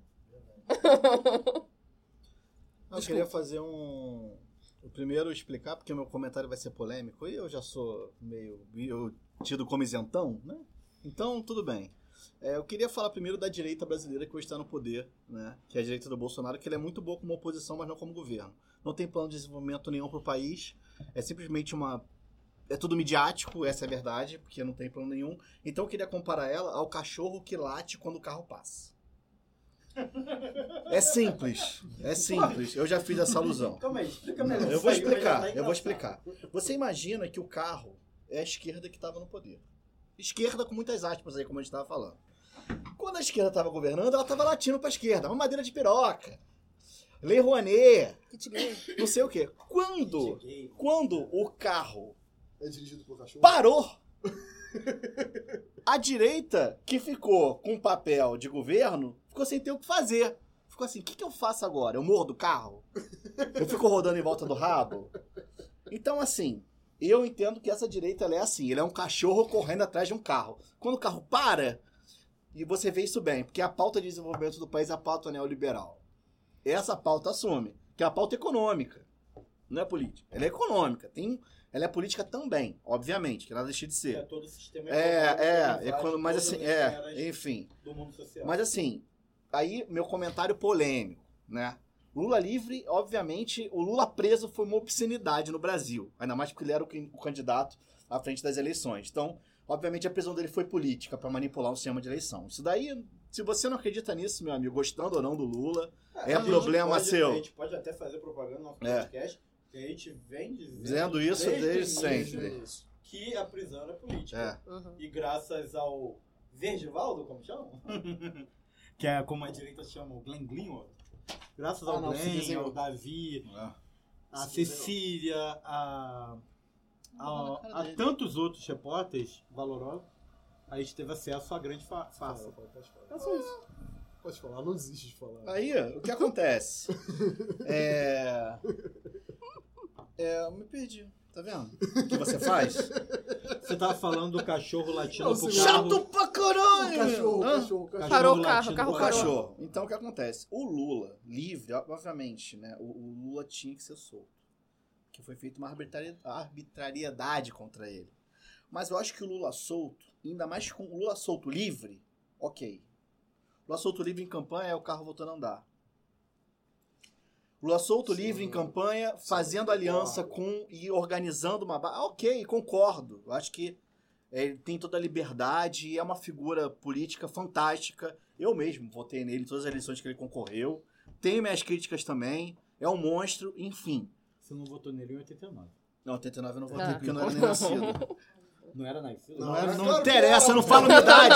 Eu não tenho que falar minha idade aqui no podcast. Claro era, pô, Porra, cara Porra, indiscreto pra velha Eu não vou falar minha idade, eu não tenho que falar minha idade. 85. Você cuida da sua vida. O, o- mas assim, o, o- o Lula solto é o carro voltando a andar e o cachorro vai voltar a latir. É, favorece Só- o Bolsonaro. Favorece É, o Bolsonaro. Eu concordo. Muito. Eu concordo que você é, fortaleça com o Lula livre, solto, a, o bolsonarismo como. o- a gente até teve já essa discussão. Aham. É, principalmente o núcleo duro. Porém, por mais que a gente critique o Lula, por mais. Porra, eu sou, por exemplo, eu votei no Ciro, ainda acho, eu tô achando ele um babaca do cara, mais babaca do que eu Uhum. sabia que ele era. Mas é, o Lula ele tem uma capacidade aglutinadora de liderança que é absurda. Você tá aos cacos, você tá triste, deprimido, etc. Começa a ver o Lula discursar. Você começa a achar que a sua vida tem esperança. Então, assim, eu me vi mais revitalizado depois do discurso do Lula. E ele tem a capacidade de dialogar, construir novas pontes. Porra, tudo bem que o Ciro ainda continua meio babaca, mas duvido que eles não parem e conversem e labutem aí para né, uma mínima aliança, para uma agenda em comum. Então, assim, a minha visão, a minha perspectiva é a de que a soltura do Lula vai fortalecer o bolsonarismo, óbvio, não retiro, acho perfeita análise. O Titio Rei já até já colocou isso, não, o Reinaldo Azevedo. A Azevedo colocou que ninguém tá tão feliz quanto a, sua- quanto a do Lula quanto o Bolsonaro. quanto o Bolsonaro.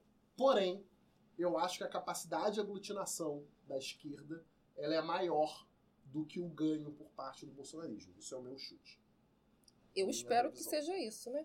Eu tô tentando ter uma visão esperançosa. É. Gente, vou aproveitar. Você quer falar alguma Não. coisa, Ana? Vamos aproveitar que o Gustavo foi pegar cerveja e vamos encerrar o bloco, porque tem o marxismo cultural. Acabou. Tem o marxismo cultural. Então vamos pro marxismo cultural, que é o quadro que eu mais gosto.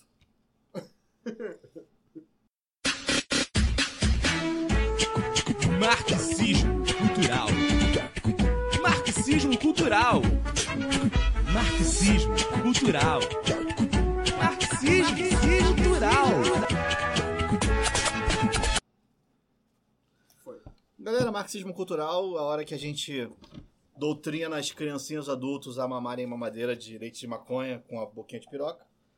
É, vamos lá. O mais rápido possível. Todos aí dando suas dicas. Pode falar o que for. Eu posso começar.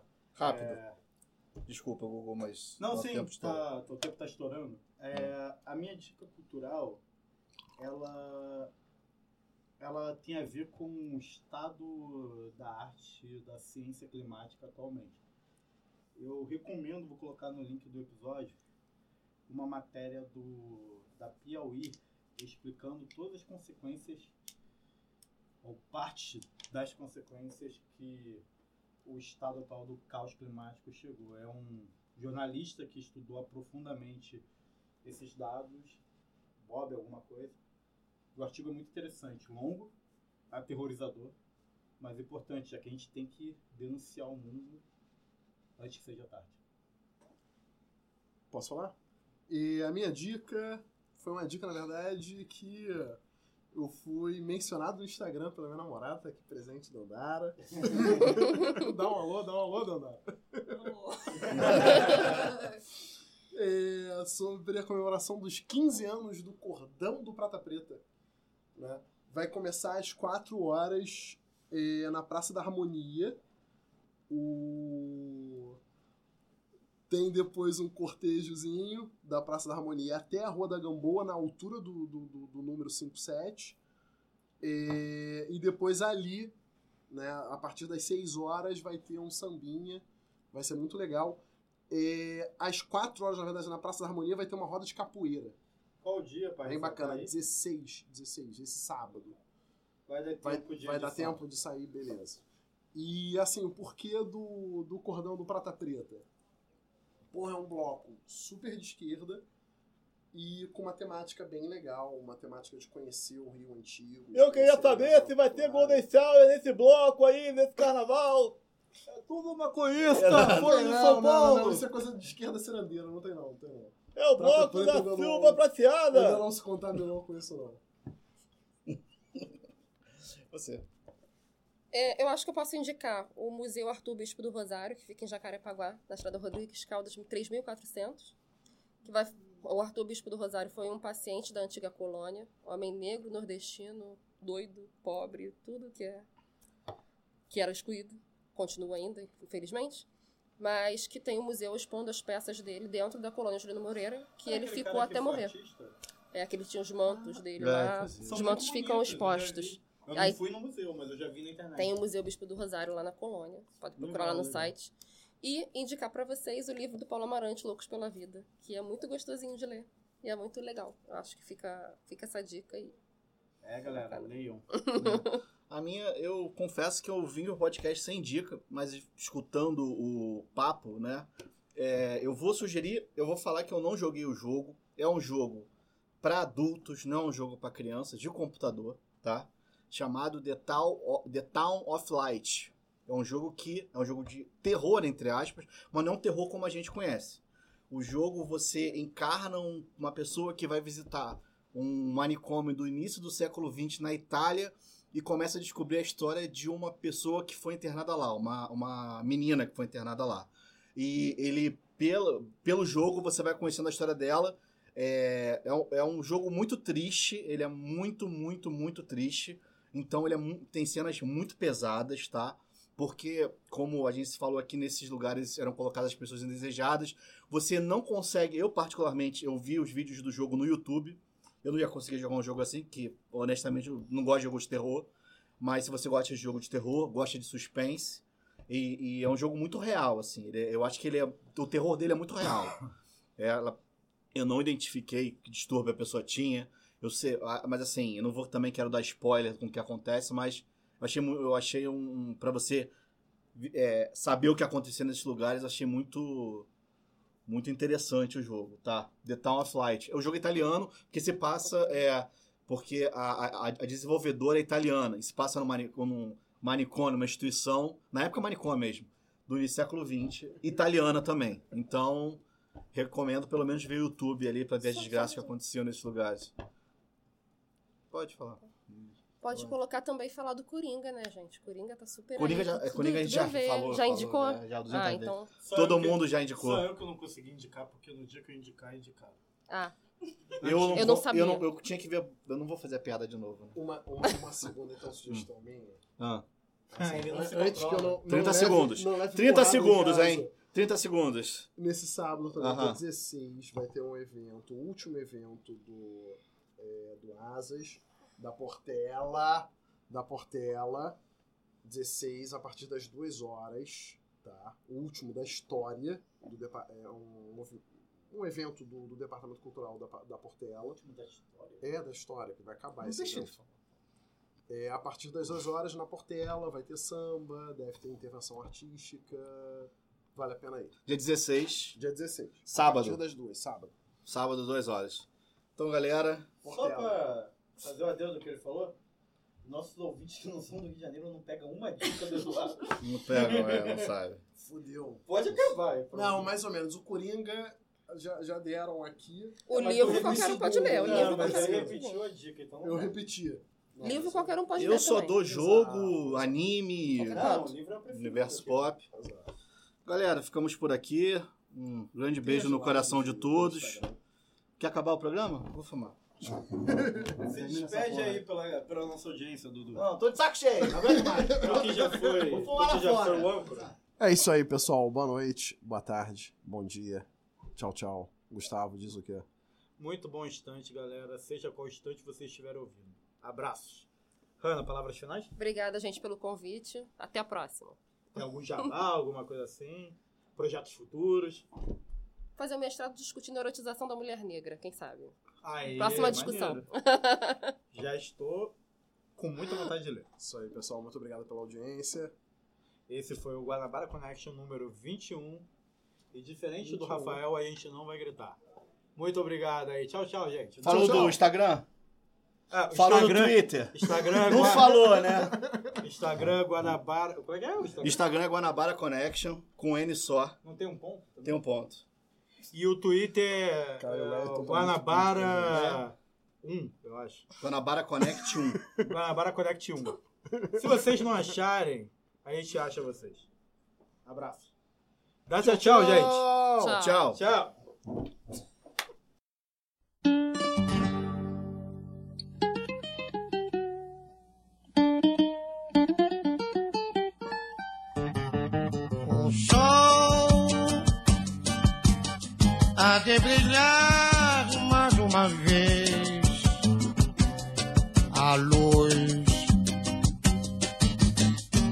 chegar aos corações. Do mal será queimada a semente. O amor será eterno novamente.